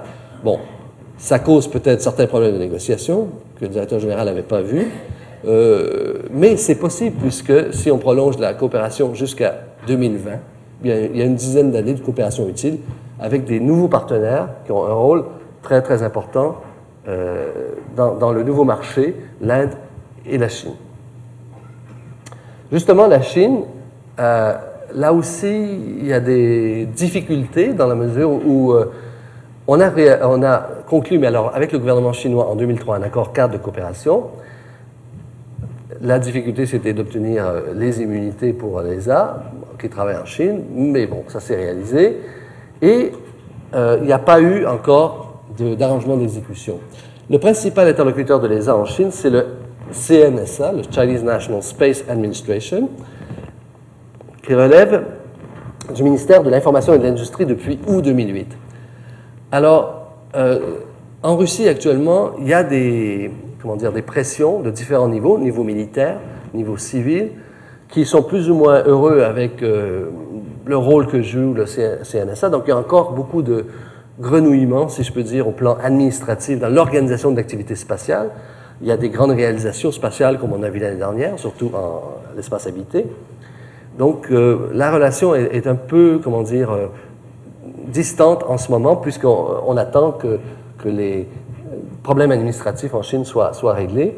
Naturellement, les principaux secteurs de coopération, sciences spatiales, observation de la Terre, navigation et recherche en microgravité. Alors, recherche en microgravité, c'est intéressant puisqu'on on a un instrument d'ailleurs qu'on a aussi euh, échangé avec l'Agence spatiale canadienne, qui s'appelle euh, un instrument de microgravité qu'on utilise aussi avec la Chine. Je veux juste, euh, peut-être quand on parle de navigation, ce qui complique les choses, c'est que la relation est avec, de la Chine est avec l'Union européenne dans le programme Galileo. Donc l'Union européenne a conclu des accords de coopération dans le programme Galileo avec Israël, avec la Chine, avec un certain nombre de partenaires, et a par la suite demandé à l'ESA d'accepter ces partenaires. Donc la coopération Galileo avec la Chine, elle est faite à travers l'Union européenne, mais elle est réelle puisqu'il y a des échanges de technologies assez importants. Donc, on voit un peu le portrait, accord cadre, encore beaucoup de choses à réaliser si on veut faire des arrangements d'exécution. Et euh, j'ai peut-être cinq minutes encore pour parler de la coopération qui peut vous intéresser le plus, mais qui est très importante, parce qu'elle est, elle est complètement différente. C'est celle entre l'Agence spatiale euh, européenne et le Canada. Alors, je parlais d'accord cadre qui permet d'échanger de l'information, etc. Là, il s'agit d'un accord, on n'appelle pas un accord cadre, on n'a pas un accord de coopération étroite. C'est le seul du genre qui existe à l'Agence spatiale européenne. Et il permet au Canada de participer au programme de l'Agence spatiale européenne presque comme s'il était lui-même un État membre. Et donc, c'est le seul du genre, d'autant plus que c'est un État non européen, qui est assis, donc son représentant, ses représentants assis à la table du Conseil et de tous les comités des États membres, comme le 19e partenaire euh, de, l'Agence spatiale européenne. Ça a commencé dans la belle époque euh, de la troisième voie de, M. Trudeau. Alors, et surtout, c'est une initiative qui a été poussée à l'époque par Mme Sauvé, qui était ministre des Communications, en 1978. Cette négociation d'un accord de coopération, le premier, entra en vigueur le 1er janvier 1979, entre l'ESA et l'Agence spatiale européenne. C'était des accords à l'époque de 5 ans, et à partir de 89, ce fait un accord de 10 ans, donc 89-99, qui avait été prolongé d'un an, donc 2000. Et le dernier accord est entré en vigueur, enfin, euh, ce qui est intéressant, le Premier ministre Jean Chrétien, à l'époque, en juin 2000, était venu à Paris pour assister, entre autres choses, à la signature de l'accord de coopération qui avait été signé par le président de l'Agence spatiale canadienne pour le Canada, l'agence spatiale, le, président de le directeur général de l'Agence spatiale européenne pour l'ESA. Et cet accord, c'est pour 10 ans, il vient à échéance dans un mois, le 31 décembre 2009. Bon. Euh, naturellement, depuis 8 mois, 10 mois, il y a des négociations intensives parce que, naturellement, après, de chaque côté, on fait un bilan. Je dirais presque du côté canadien, on fait un bilan très poussé avec les industriels. Et naturellement, le message des industriels canadiens, c'est que on ne peut pas passer à côté d'une coopération avec l'Agence spatiale européenne.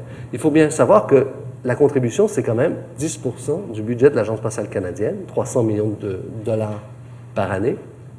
Euh, c'est quand même assez significatif.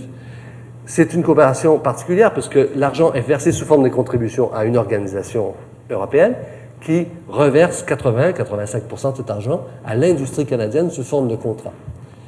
Et elle permet donc à l'industrie canadienne de participer dans de grands programmes européens, d'établir des liens avec l'industrie européenne et ensuite d'avoir une relation industrielle qui multiplie les retours industriels. Euh, si le Canada a développé certaines technologies qui sont nécessaires dans les programmes nationaux européens, par la suite, il y aura des accords directs par exemple, l'Agence spatiale euh, suédoise et l'Agence spatiale canadienne pour ou l'industrie canadienne pour ces technologies. Donc, le marché est un marché multiplicateur et, donc évident que l'industrie canadienne est intéressée à continuer dans, ce, dans cette voie. Maintenant, malheureusement, on n'arrivera pas à signer le nouvel accord avant le 1er janvier euh, pour des raisons administratives, de négociation, mais il y a une disposition un peu bizarre dans un accord international qui dit cet accord reste en vigueur le temps nécessaire pour son renouvellement. Bon, je pense qu'il faut être dans les limites du raisonnable. Ça ne dit pas dans les limites du raisonnable, mais il faut quand même euh, avoir l'esprit dans les limites du raisonnable. Ce qui fait qu'il n'y aura pas de vide juridique le 1er janvier, mais tout le monde est intéressé forcément à ce que cette négociation se conclue. Et, naturellement, euh, par la suite, il y a quand même euh, une très lourde procédure d'approbation à l'Agence spatiale européenne à travers plusieurs comités et le Conseil qui doit approuver à l'unanimité des États membres ce nouvel accord. Personnellement, je crois que l'accord ne changera pas grand-chose au régime. C'est un régime très euh, favorable, je dirais, au Canada. Parfois, certains États membres disent qu'il est un peu trop favorable pour un pays non européen, mais bon, c'est historique. Ça fait quand même une, trentaine d'années qu'il est en, vigueur. Ce qui intéresse le Canada, ce sont les programmes d'observation de la Terre, avec euh, RadarSat et les compléments qu'il peut avoir en Europe, des applications de télécommunication, de navigation, les le Canada participe au programme euh, de développement Galileo. Dans la technologie aussi, parce qu'il y a des technologies spatiales dont on a besoin, qu'on peut avoir à travers le programme européen, et d'exploration robotique, ce qui est très intéressant. Le, l'ESA, pas l'ESA, mais le Canada est un participant au programme ExoMars. est intéressé par certaines technologies du rover pour aller sur Mars en 2018. Et donc, euh, c'est un des programmes dans lesquels le Canada participe. Euh, alors, chaque fois, sur un plan juridique, que le Canada veut participer à un programme particulier, un programme euh, à l'époque, programme Hermès, mais aujourd'hui, euh, programme Aurora, donc ExoMars, il doit conclure un, un arrangement. Normalement, cet arrangement est signé par l'Agence spatiale canadienne, bon, mais sous l'autorité du gouvernement du Canada, parce que pour l'Agence spatiale européenne, ce qu'elle a devant, le représentant qu'elle a devant elle, l'Agence spatiale européenne, c'est le Canada, agissant à travers l'Agence spatiale canadienne. Euh, et donc, euh, normalement, dans un programme, les États participants déjà, qui sont déjà là acceptent à l'unanimité la participation du Canada, et puis un arrangement est signé. Ensuite, le Canada, c'était le cas de la Russie, c'est le cas du Japon, est signataire de tous les accords, euh, de l'accord intergouvernemental sur la Station spatiale internationale, donc un accord multilatéral, 11 États signataires européens, plus euh, États-Unis, Russie, Japon et Canada. Donc 15 signataires, dont le Canada. Donc la relation, elle n'est non seulement à travers un accord de coopération très vaste qui permet de participer à des programmes, mais à travers une coopération, par exemple, sur la station spatiale pour faire des expériences à bord de la station spatiale, dans le laboratoire européen, des, expériences canadiennes. Donc il y a un certain nombre d'accords spécifiques pour des participations. Et naturellement, on est tous des partenaires dans la station, les, les cinq partenaires. Et par exemple, lorsque euh, un équipage pour la station est désigné pour une mission de six mois, eh bien, ce sont les cinq partenaires par consensus qui acceptent de désigner les, les- les membres de l'équipe qui, qui partiront en entraînement pendant un an, un an et demi avant de faire la mission.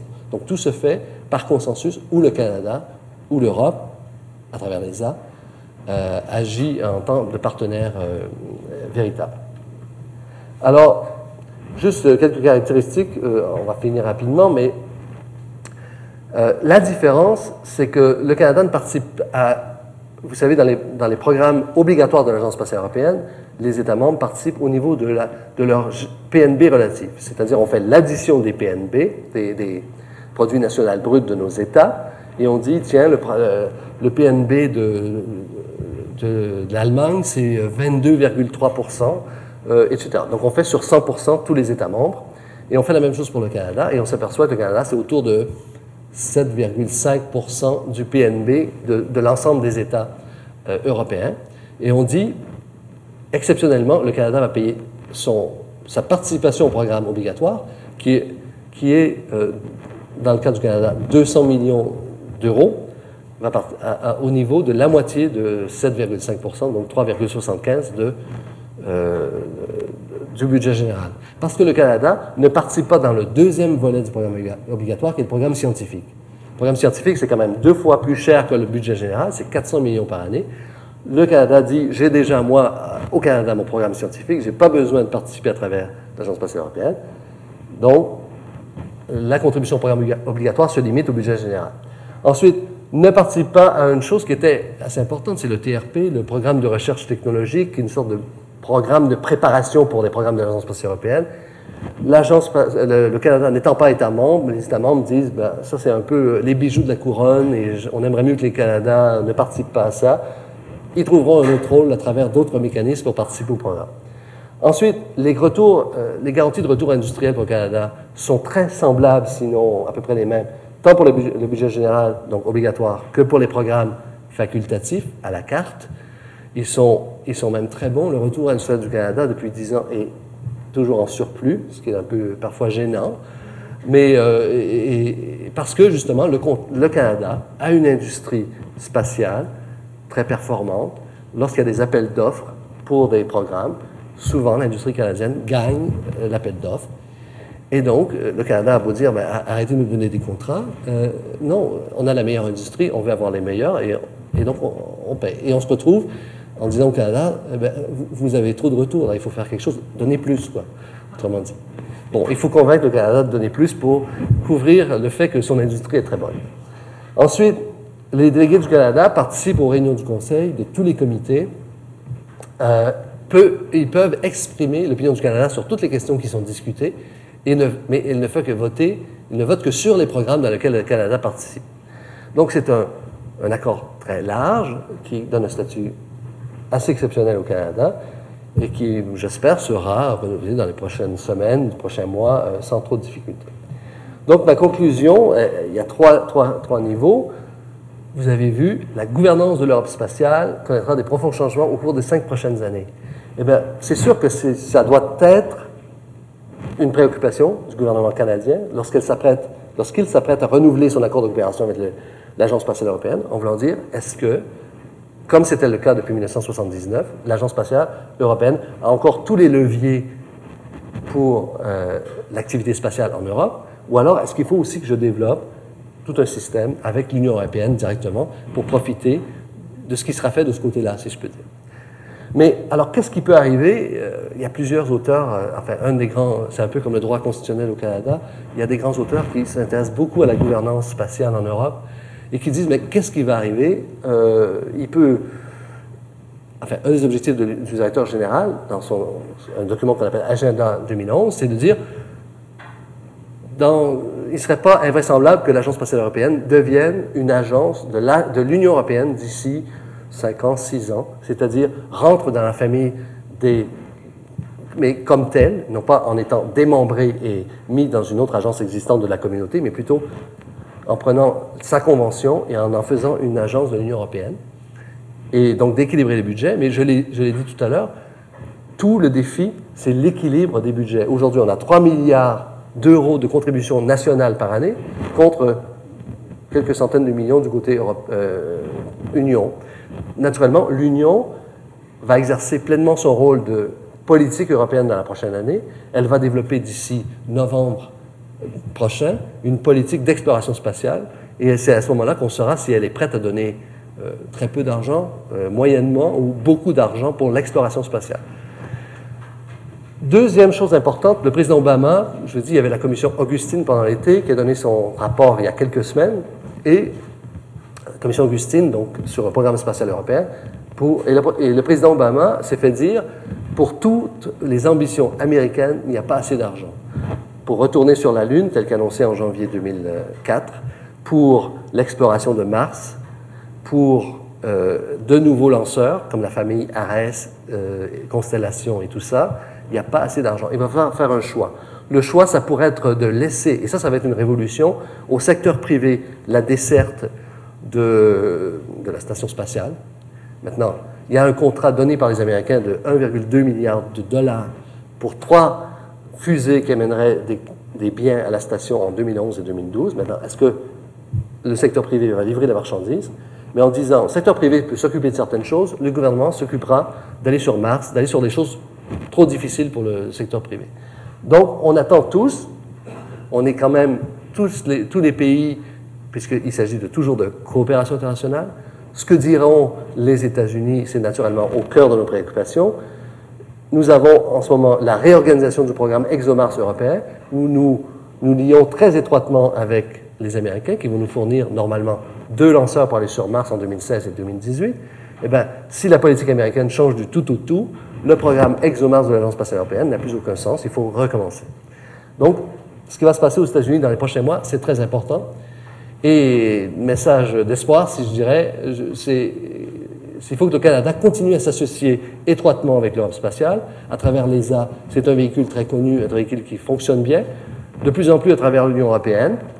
Et puis, comme, elle a fait depuis 30 ans, comme il a fait depuis 30 ans, le Canada continuera à tirer tous des, des bénéfices très importants de son investissement.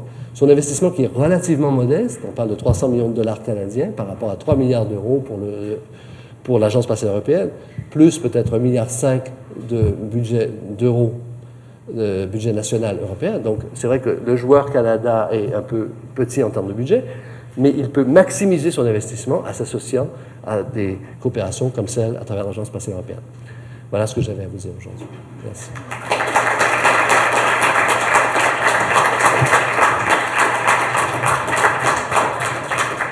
Vous restez avec nous pour euh, Oui. la période de questions. Oui, c'est vrai. Eh bien, chers amis, euh, vous serez d'accord avec moi que, à la lumière de ce que nous venons d'entendre ce soir, le titre de la conférence avait tout son sens, le défi de la coordination internationale dans l'espace. Et moi qui ai fait mon droit à la fin des années 60, je trouve que le code civil et le code criminel que j'ai étudié étaient d'une simplicité euh, enfantine à comparer à l'univers juridique que Maître Farah a à gérer. Mais je retiens que si d'aventure un satellite devait me tomber sur la tête, je suis protégé par la Convention sur la responsabilité internationale pour les dommages causés par les objets spatiaux de 1972, convention à laquelle a adhéré l'Agence spatiale européenne. Voilà. Eh bien, euh, sans, plus, euh, sans plus tarder, nous allons maintenant, euh, comme nous le faisons pour chacune de nos conférences publiques, procéder à un échange avec la salle pour les 20 30 prochaines minutes. Et pour ça, je demande à M. Gilles Gingras, membre de notre conseil d'administration, de gérer le trafic. Alors, trafic aérien des questions. Merci, c'est très bien présenté. Alors, on attend vos questions. Il y a deux micros. Voilà, Richard. Euh, Monsieur Parent, vous avez euh, parlé des accords que l'ESA signe avec les États coopérants, et notamment la question de l'immunité de juridiction des États qui est complétée par une clause d'arbitrage. Alors, pouvez-vous nous expliquer si cette clause d'arbitrage est souvent appliquée, euh, dans quel contexte, euh, euh, quels sont les enjeux qui sont référés à l'arbitrage Je pense que du point de vue juridique, étant donné la complexité du système que vous nous avez dit, qui repose sans doute sur un élément de confiance, il faut qu'en bout de ligne, il y ait quand même une certaine stabilité, une certaine, un certain partage de responsabilité. En fait, il y a une bonne nouvelle, c'est qu'il n'y a jamais eu, en 30 ans d'activité de l'Agence spatiale européenne, un arbitrage. toutefois, toutefois, je, dois dire, il y, a des choses à, retenir. Il y a euh, l'année dernière, lorsque le Conseil a adopté un nouveau règlement sur euh, l'approvisionnement, et parce que l'approvisionnement, c'est fait à travers, normalement, euh, selon l'article 7 de la Convention, un mécanisme de concurrence on met en concurrence un certain, on fait un appel d'offres, on a un examen des, appels d'offres, et on avait trouvé qu'on n'avait peut-être pas, à l'Agence spatiale européenne, des recours suffisants pour défendre les intérêts de ceux qui allaient présenter des, qui allaient répondre à nos appels d'offres.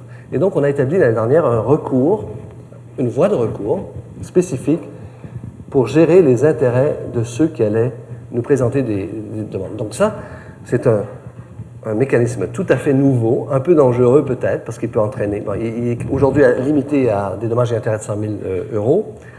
Euh, espérons qu'on soit aussi bon qu'avec l'arbitrage et qu'on n'a jamais de, cas.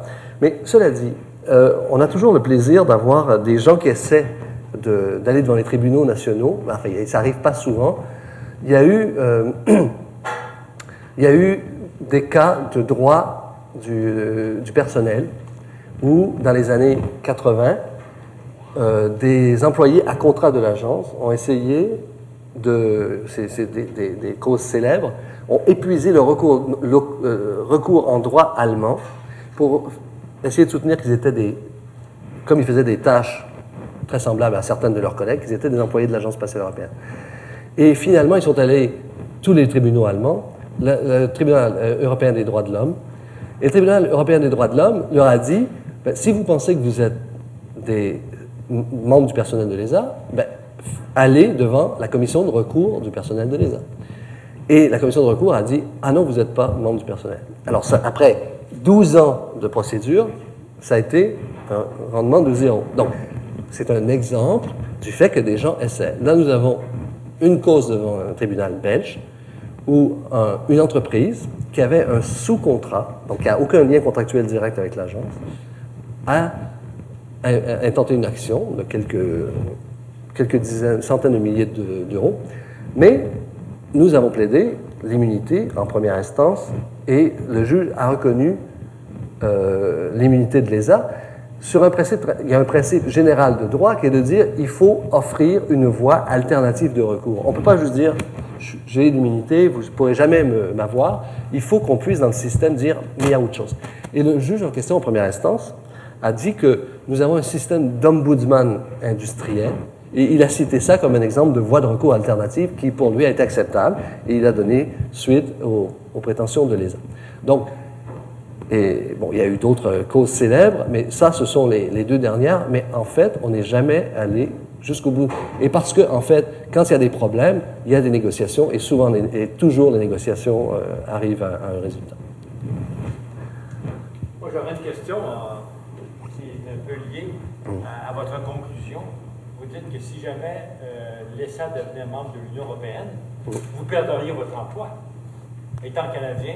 Bah, euh, euh, J'imagine que l'Union européenne devra honorer les contrats existants, donc les contrats d'emploi existants, pour vous répondre comme un avocat québécois.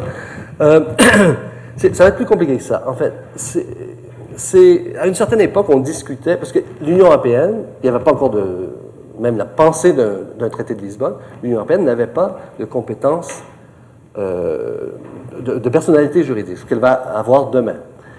Et donc, euh, il y avait les questions des piliers en droit européen, etc. Et, et là, comment dire, l'objectif déclaré du directeur général, c'est de dire on veut conserver l'organisation comme elle est aujourd'hui, avec sa convention, sa structure, mais faire partie de l'Union européenne, et ce qui est possible, tandis que si on avait été une organisation, si on devient une organisation de la communauté européenne, il y a une sorte de démantèlement, de réorganisation selon des normes complètement différentes. La Convention ne s'appliquerait plus. Il n'y aurait plus de, de contribution nationale. Tandis que si on demeure une agence de l'Union, on peut faire coexister aussi des, des contributions nationales. C'est très important en termes de budget.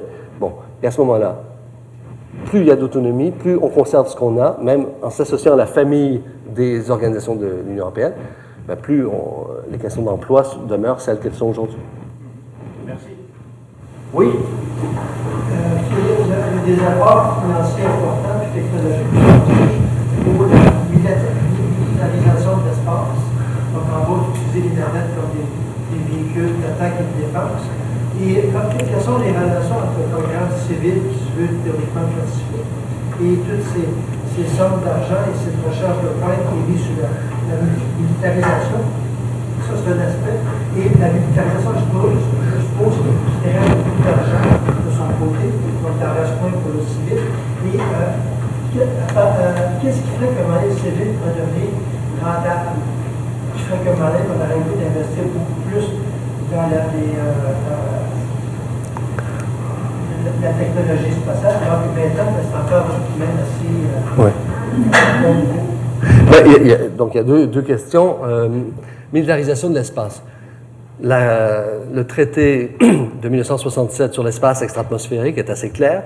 Euh, on ne peut pas déployer des systèmes offensifs, d'armes offensives dans l'espace. Ce qui veut dire, on peut avoir des activités dites militaires, mais qui ne soient pas offensives. Elles peuvent être de, normalement, elles sont pour euh, vérifier, des vérifications de la mise en œuvre des traités de, de destruction d'armement, par exemple. Donc, souvent, ce sont les activités spatiales aujourd'hui militaires, ce sont des activités d'observation, de mise en œuvre de traités militaires. Euh, L'agence spatiale, ça c'est une chose. Les Américains dépensent en activités spatiales militaires à peu près la même chose qu'ils dépensent avec la NASA, qui est une agence civile.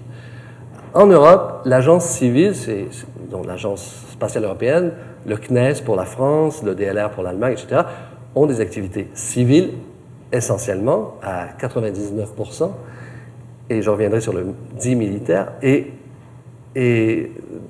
donc elles sont civiles, et dans la Convention de l'ESA, on dit l'obligation qu'elles soient pour, euh, à des fins pacifiques exclusivement. Bon, la notion de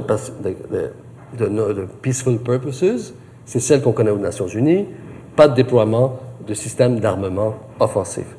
Bon, en Europe, le budget militaire, c'est essentiellement la France, euh, c'est encore un, programme de vérification du désarmement, donc pas un programme offensif. Euh, donc, je, je crois qu'on peut, il ne faut pas se faire d'illusions. Il n'y a pas aujourd'hui de grands systèmes d'armement cachés, etc. On n'est plus dans un système de guerre froide.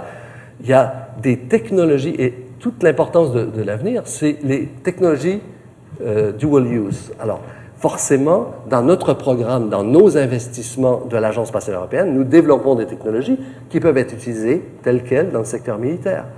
Donc, dans nos compagnies qui ont des contrats de l'Agence spatiale européenne, qui conservent la propriété des droits de propriété intellectuelle, peuvent commercialiser de la technologie après pour faire des des, des- des satellites euh, à vocation euh, plus militaire, toujours dans, dans- le respect des, traités existants. Donc, ce que je veux dire, la prolifération, la protection contre la prolifération, aussi, vous savez, comme suite aux, aux attaques du 9-11, on a renforcé les mécanismes de contrôle de la dissémination de la technologie. Aujourd'hui, il y a des systèmes assez compliqués en place, qui est un peu, en fait, pour quelqu'un comme moi qui a négocié les accords station il y a 25 ans, les premiers, et qui aujourd'hui est dans une mise en œuvre d'un système américain très verrouillé pour l'exportation des technologies, euh, c'est un peu cauchemardesque après quand on applique ça au programme de Station spatiale internationale, qui est un programme civil. Euh, bon, on peut parler des heures sur la militarisation de l'espace. Ce que je vous dis pour la station spatiale, là aussi, euh, il y a une raison pour laquelle euh, l'Europe, avec son laboratoire Columbus, pourrait refuser aux Américains de venir faire des expériences dans, dans Columbus, c'est de dire je ne suis pas d'accord sur l'expérience que vous proposez, qu'elle elle n'est pas compatible avec ma définition européenne de peaceful purposes, de, de- de peaceful purposes. Bon. Alors, c'est le seul droit de veto que des partenaires ont entre eux dans la station spatiale. Cela dit, si du temps de la guerre froide, quand on a commencé la négociation, qui était un peu la fin de la guerre froide, de station, euh, milieu des années 80, euh, on pensait, il y avait des gens dans les tables de négociation qui réfléchissaient à la problématique militaire. Dans la deuxième session de négociation, avec l'arrivée des Russes, il n'y avait plus ces représentants plus militaires. Il n'y a pas d'intérêt à utiliser la station spatiale pour des fins militaires. Là où elle est située, ce qu'elle fait, l'ouverture aux autres partenaires, ça n'intéresse pas les gens qui veulent cacher leurs activités. Donc, euh, voilà, pour ça.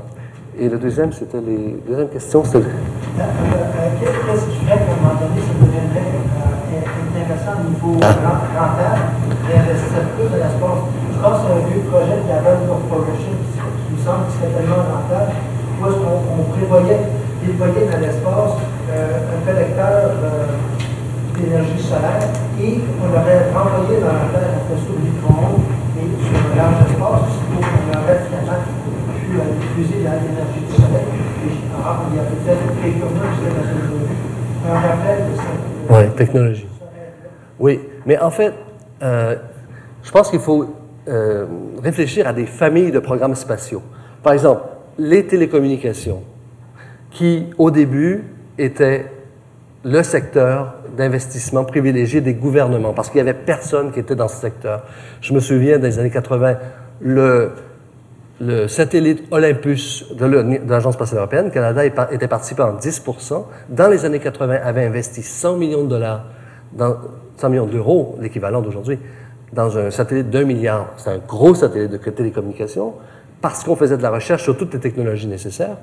Aujourd'hui, le programme de télécommunications de l'agence, il est financé de façon très modeste parce qu'aujourd'hui, c'est l'industrie privée qui a pris la relève et qui fait plein d'argent avec les technologies de télécommunication. Les opérateurs comme euh, Intelsat, comme S- SAS, euh, SES Astra à Luxembourg, ils ont les moyens d'utiliser la technologie spatiale des télécoms pour faire des profits importants. Donc, le gouvernement investit moins dans les télécoms. Deuxième génération, observation de la Terre. Le marché qu'on pensait développer très rapidement ne s'est pas développé aussi rapidement, surtout le marché des applications sur les données. Navigation, troisième génération. Troisième génération, on s'est dit, on va développer le système, on va laisser au secteur privé euh, le- de former un consortium, le- la possibilité de former un consortium pour développer le système, posséder le système et l'exploiter et faire de l'argent. L'industrie privée a vu qu'il n'y avait pas de profit à faire avec un système de navigation.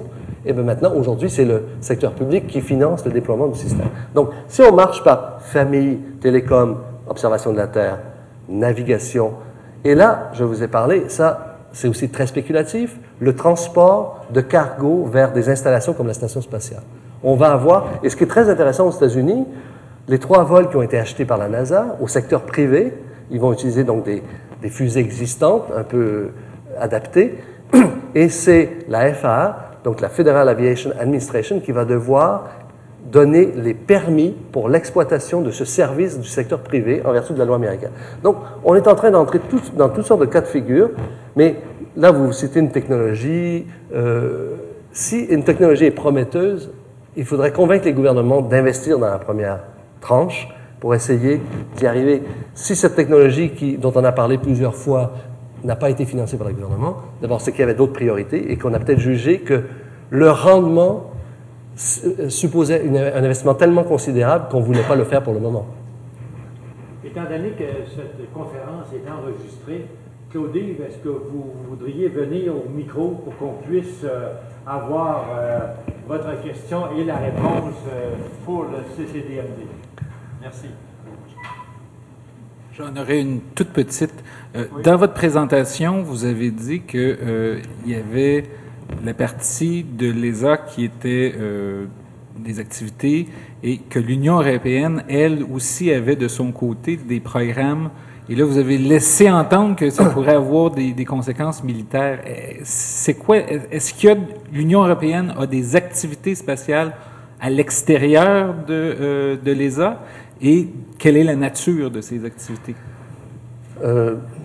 Je pense pas qu'on peut dire. L'explication de la technologie militaire est toujours la même. Euh, il y a des technologies qui peuvent, être, qui peuvent être utilisées à des fins de satellites militaires de surveillance ou de satellites civils pour faire toutes sortes de choses. Donc ça, il y aura toujours ça. Ce que je voulais dire avec l'Union européenne, demain, le 1er décembre, elle a par exemple un- une compétence nouvelle en matière d'exploration spatiale. À l'agence spatiale. Et on a, il y a deux ou trois choses que j'ai citées qui sont semblables. On a tous les deux, toutes les deux, les organisations, des compétences pour développer une politique spatiale européenne. On a, nous, on sait à peu près ce qu'on veut faire là-dedans. Eux, du côté de l'Union européenne, doivent peu à peu savoir ce qu'ils font. Leur politique spatiale aujourd'hui, elle est plus au service du citoyen européen à travers des moyens euh, spatiaux. La nôtre, elle est plus, par exemple, exploration spatiale. Pour nous, c'est le programme ExoMars, c'est d'envoyer un rover sur Mars en 2018. Eh bien, si dans un an, lorsque l'Union européenne aura développé sa politique d'exploration, elle dit Ah non, ma politique à moi, c'est de m'associer aux États-Unis pour aller retourner sur la Lune et, installer des équipements sur la Lune. Elle pourrait avoir une politique qui soit complètement différente pour des objectifs différents. Bon, je ne pense pas, je pense qu'il y aura plus de coordination que ça. On n'en va pas assister à des choses aussi euh, diamétralement opposées. Mais ce que je veux dire, c'est que ces compétences, ces intérêts, ces budgets, ils ne sont pas nécessairement aujourd'hui complémentaires de ceux de tout ça de l'Agence spatiale européenne. Et donc, quand je parle de gouvernance, de ce qu'on va devenir dans les cin- cinq prochaines années, ben, ça veut dire qu'il faut renforcer la cohérence par rapport à l'accord cadre qu'on a entre nous. On ne va pas faire des choses diamétralement opposées, les financer deux fois. Euh, Il y, a, beaucoup de travail. Et c'est ce que je voulais dire, c'est que comme ils ont des compétences d'un côté, on a des compétences des États de l'autre, ben, il faut à un certain moment que, ça- se rejoigne pour ne pas dépenser inutilement des, budgets. Alors maintenant, on a Claude Bicharon, le vice-recteur de l'Université de l'UQAM à la recherche et aux affaires Ma question, ma question, si vous permettiez, pour, euh, sur la station internationale. Oui.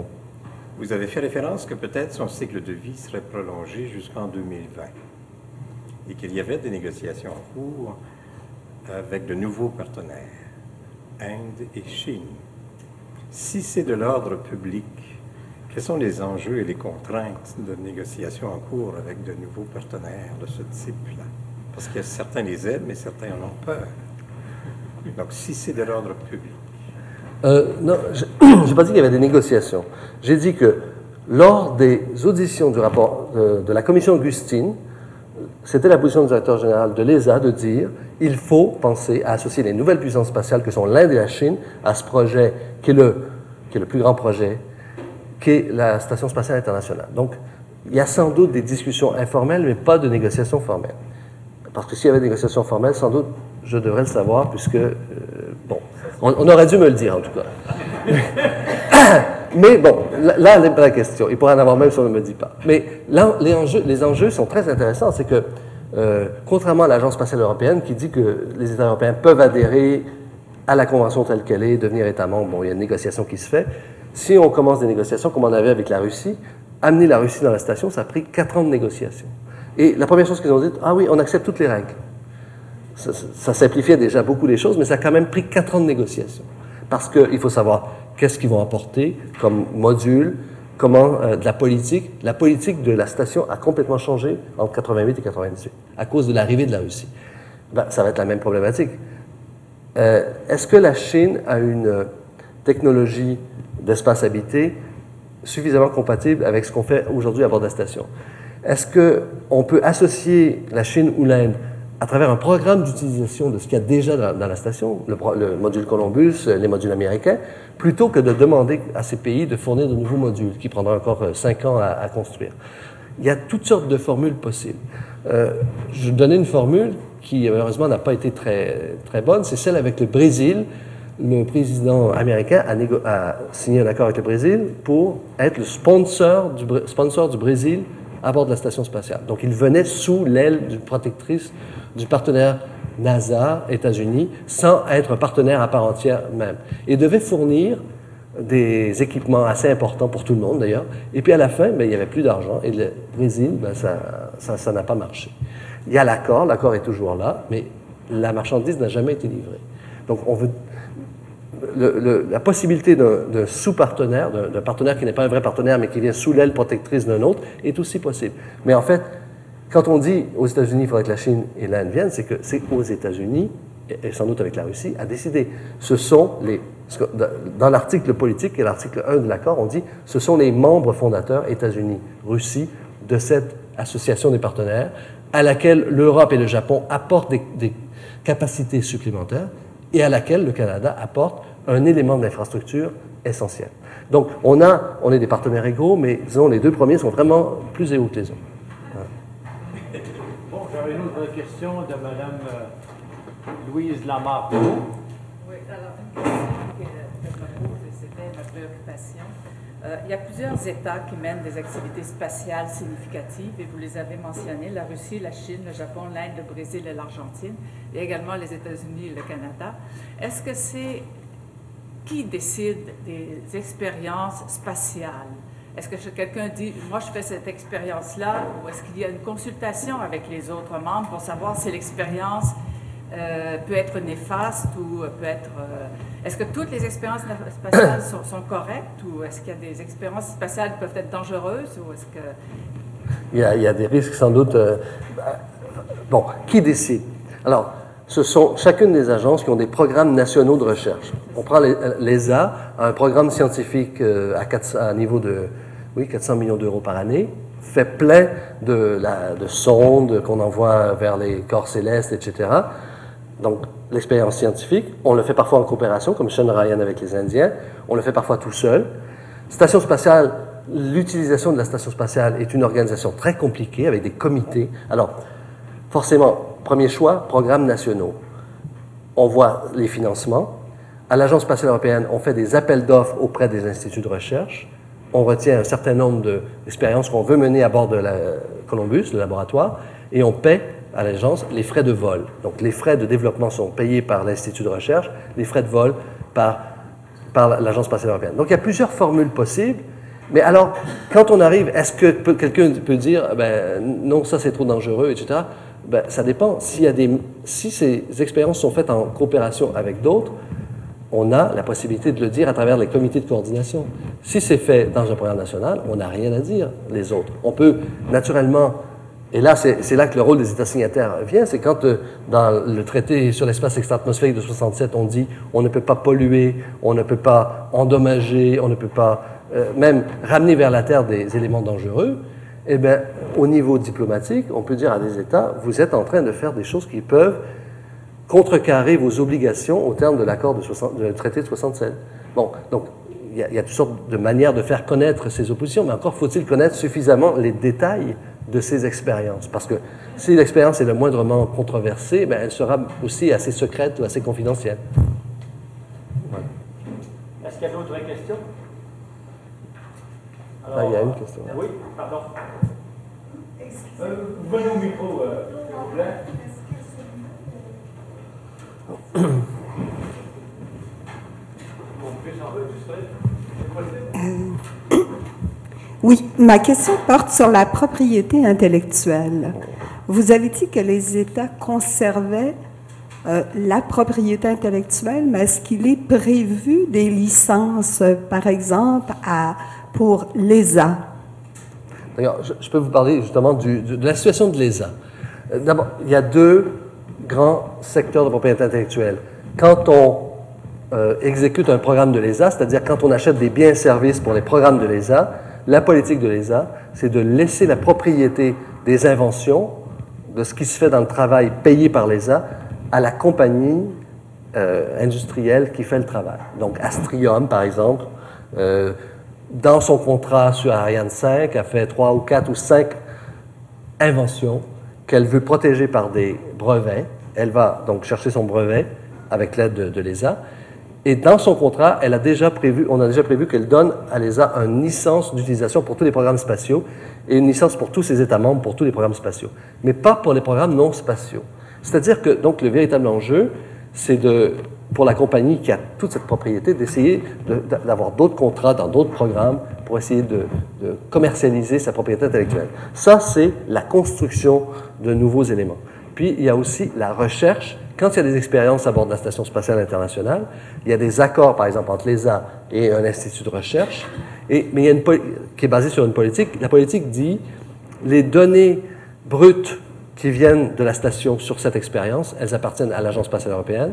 Elles sont mises à la disposition du chercheur principal et des chercheurs euh, euh, secondaires qui, lui, les analyse. Les données analysées appartiennent, donc, elles appartiennent au chercheur qui a un an pour publier ses résultats de recherche.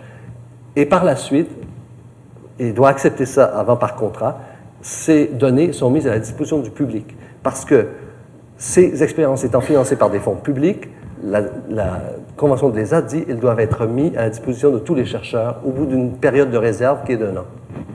Notre chef du protocole, là. Voilà. De de.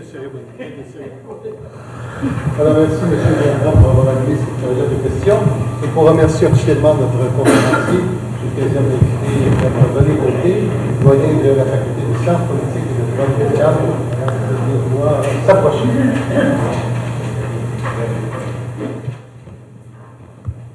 Alors, Monsieur Farran, vous savez, euh, vous avez un, homo- un homonyme, Monsieur Farran, qui était professeur à l'université.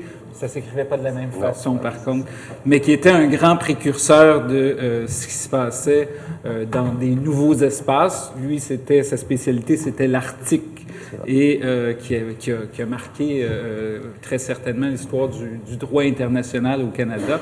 Et on est fiers de voir en vous un nouveau Monsieur Farran qui, qui s'intéresse justement à tous euh, ces nouveaux espaces. C'est l'espace extra-atmosphérique et euh, de, vos recherches sur Cosmos 954, un satellite qui était tombé euh, dans, dans le Grand Nord canadien à l'époque. Et je vois que vous avez su maintenir quand même des activités de recherche de très haut niveau dans ce domaine.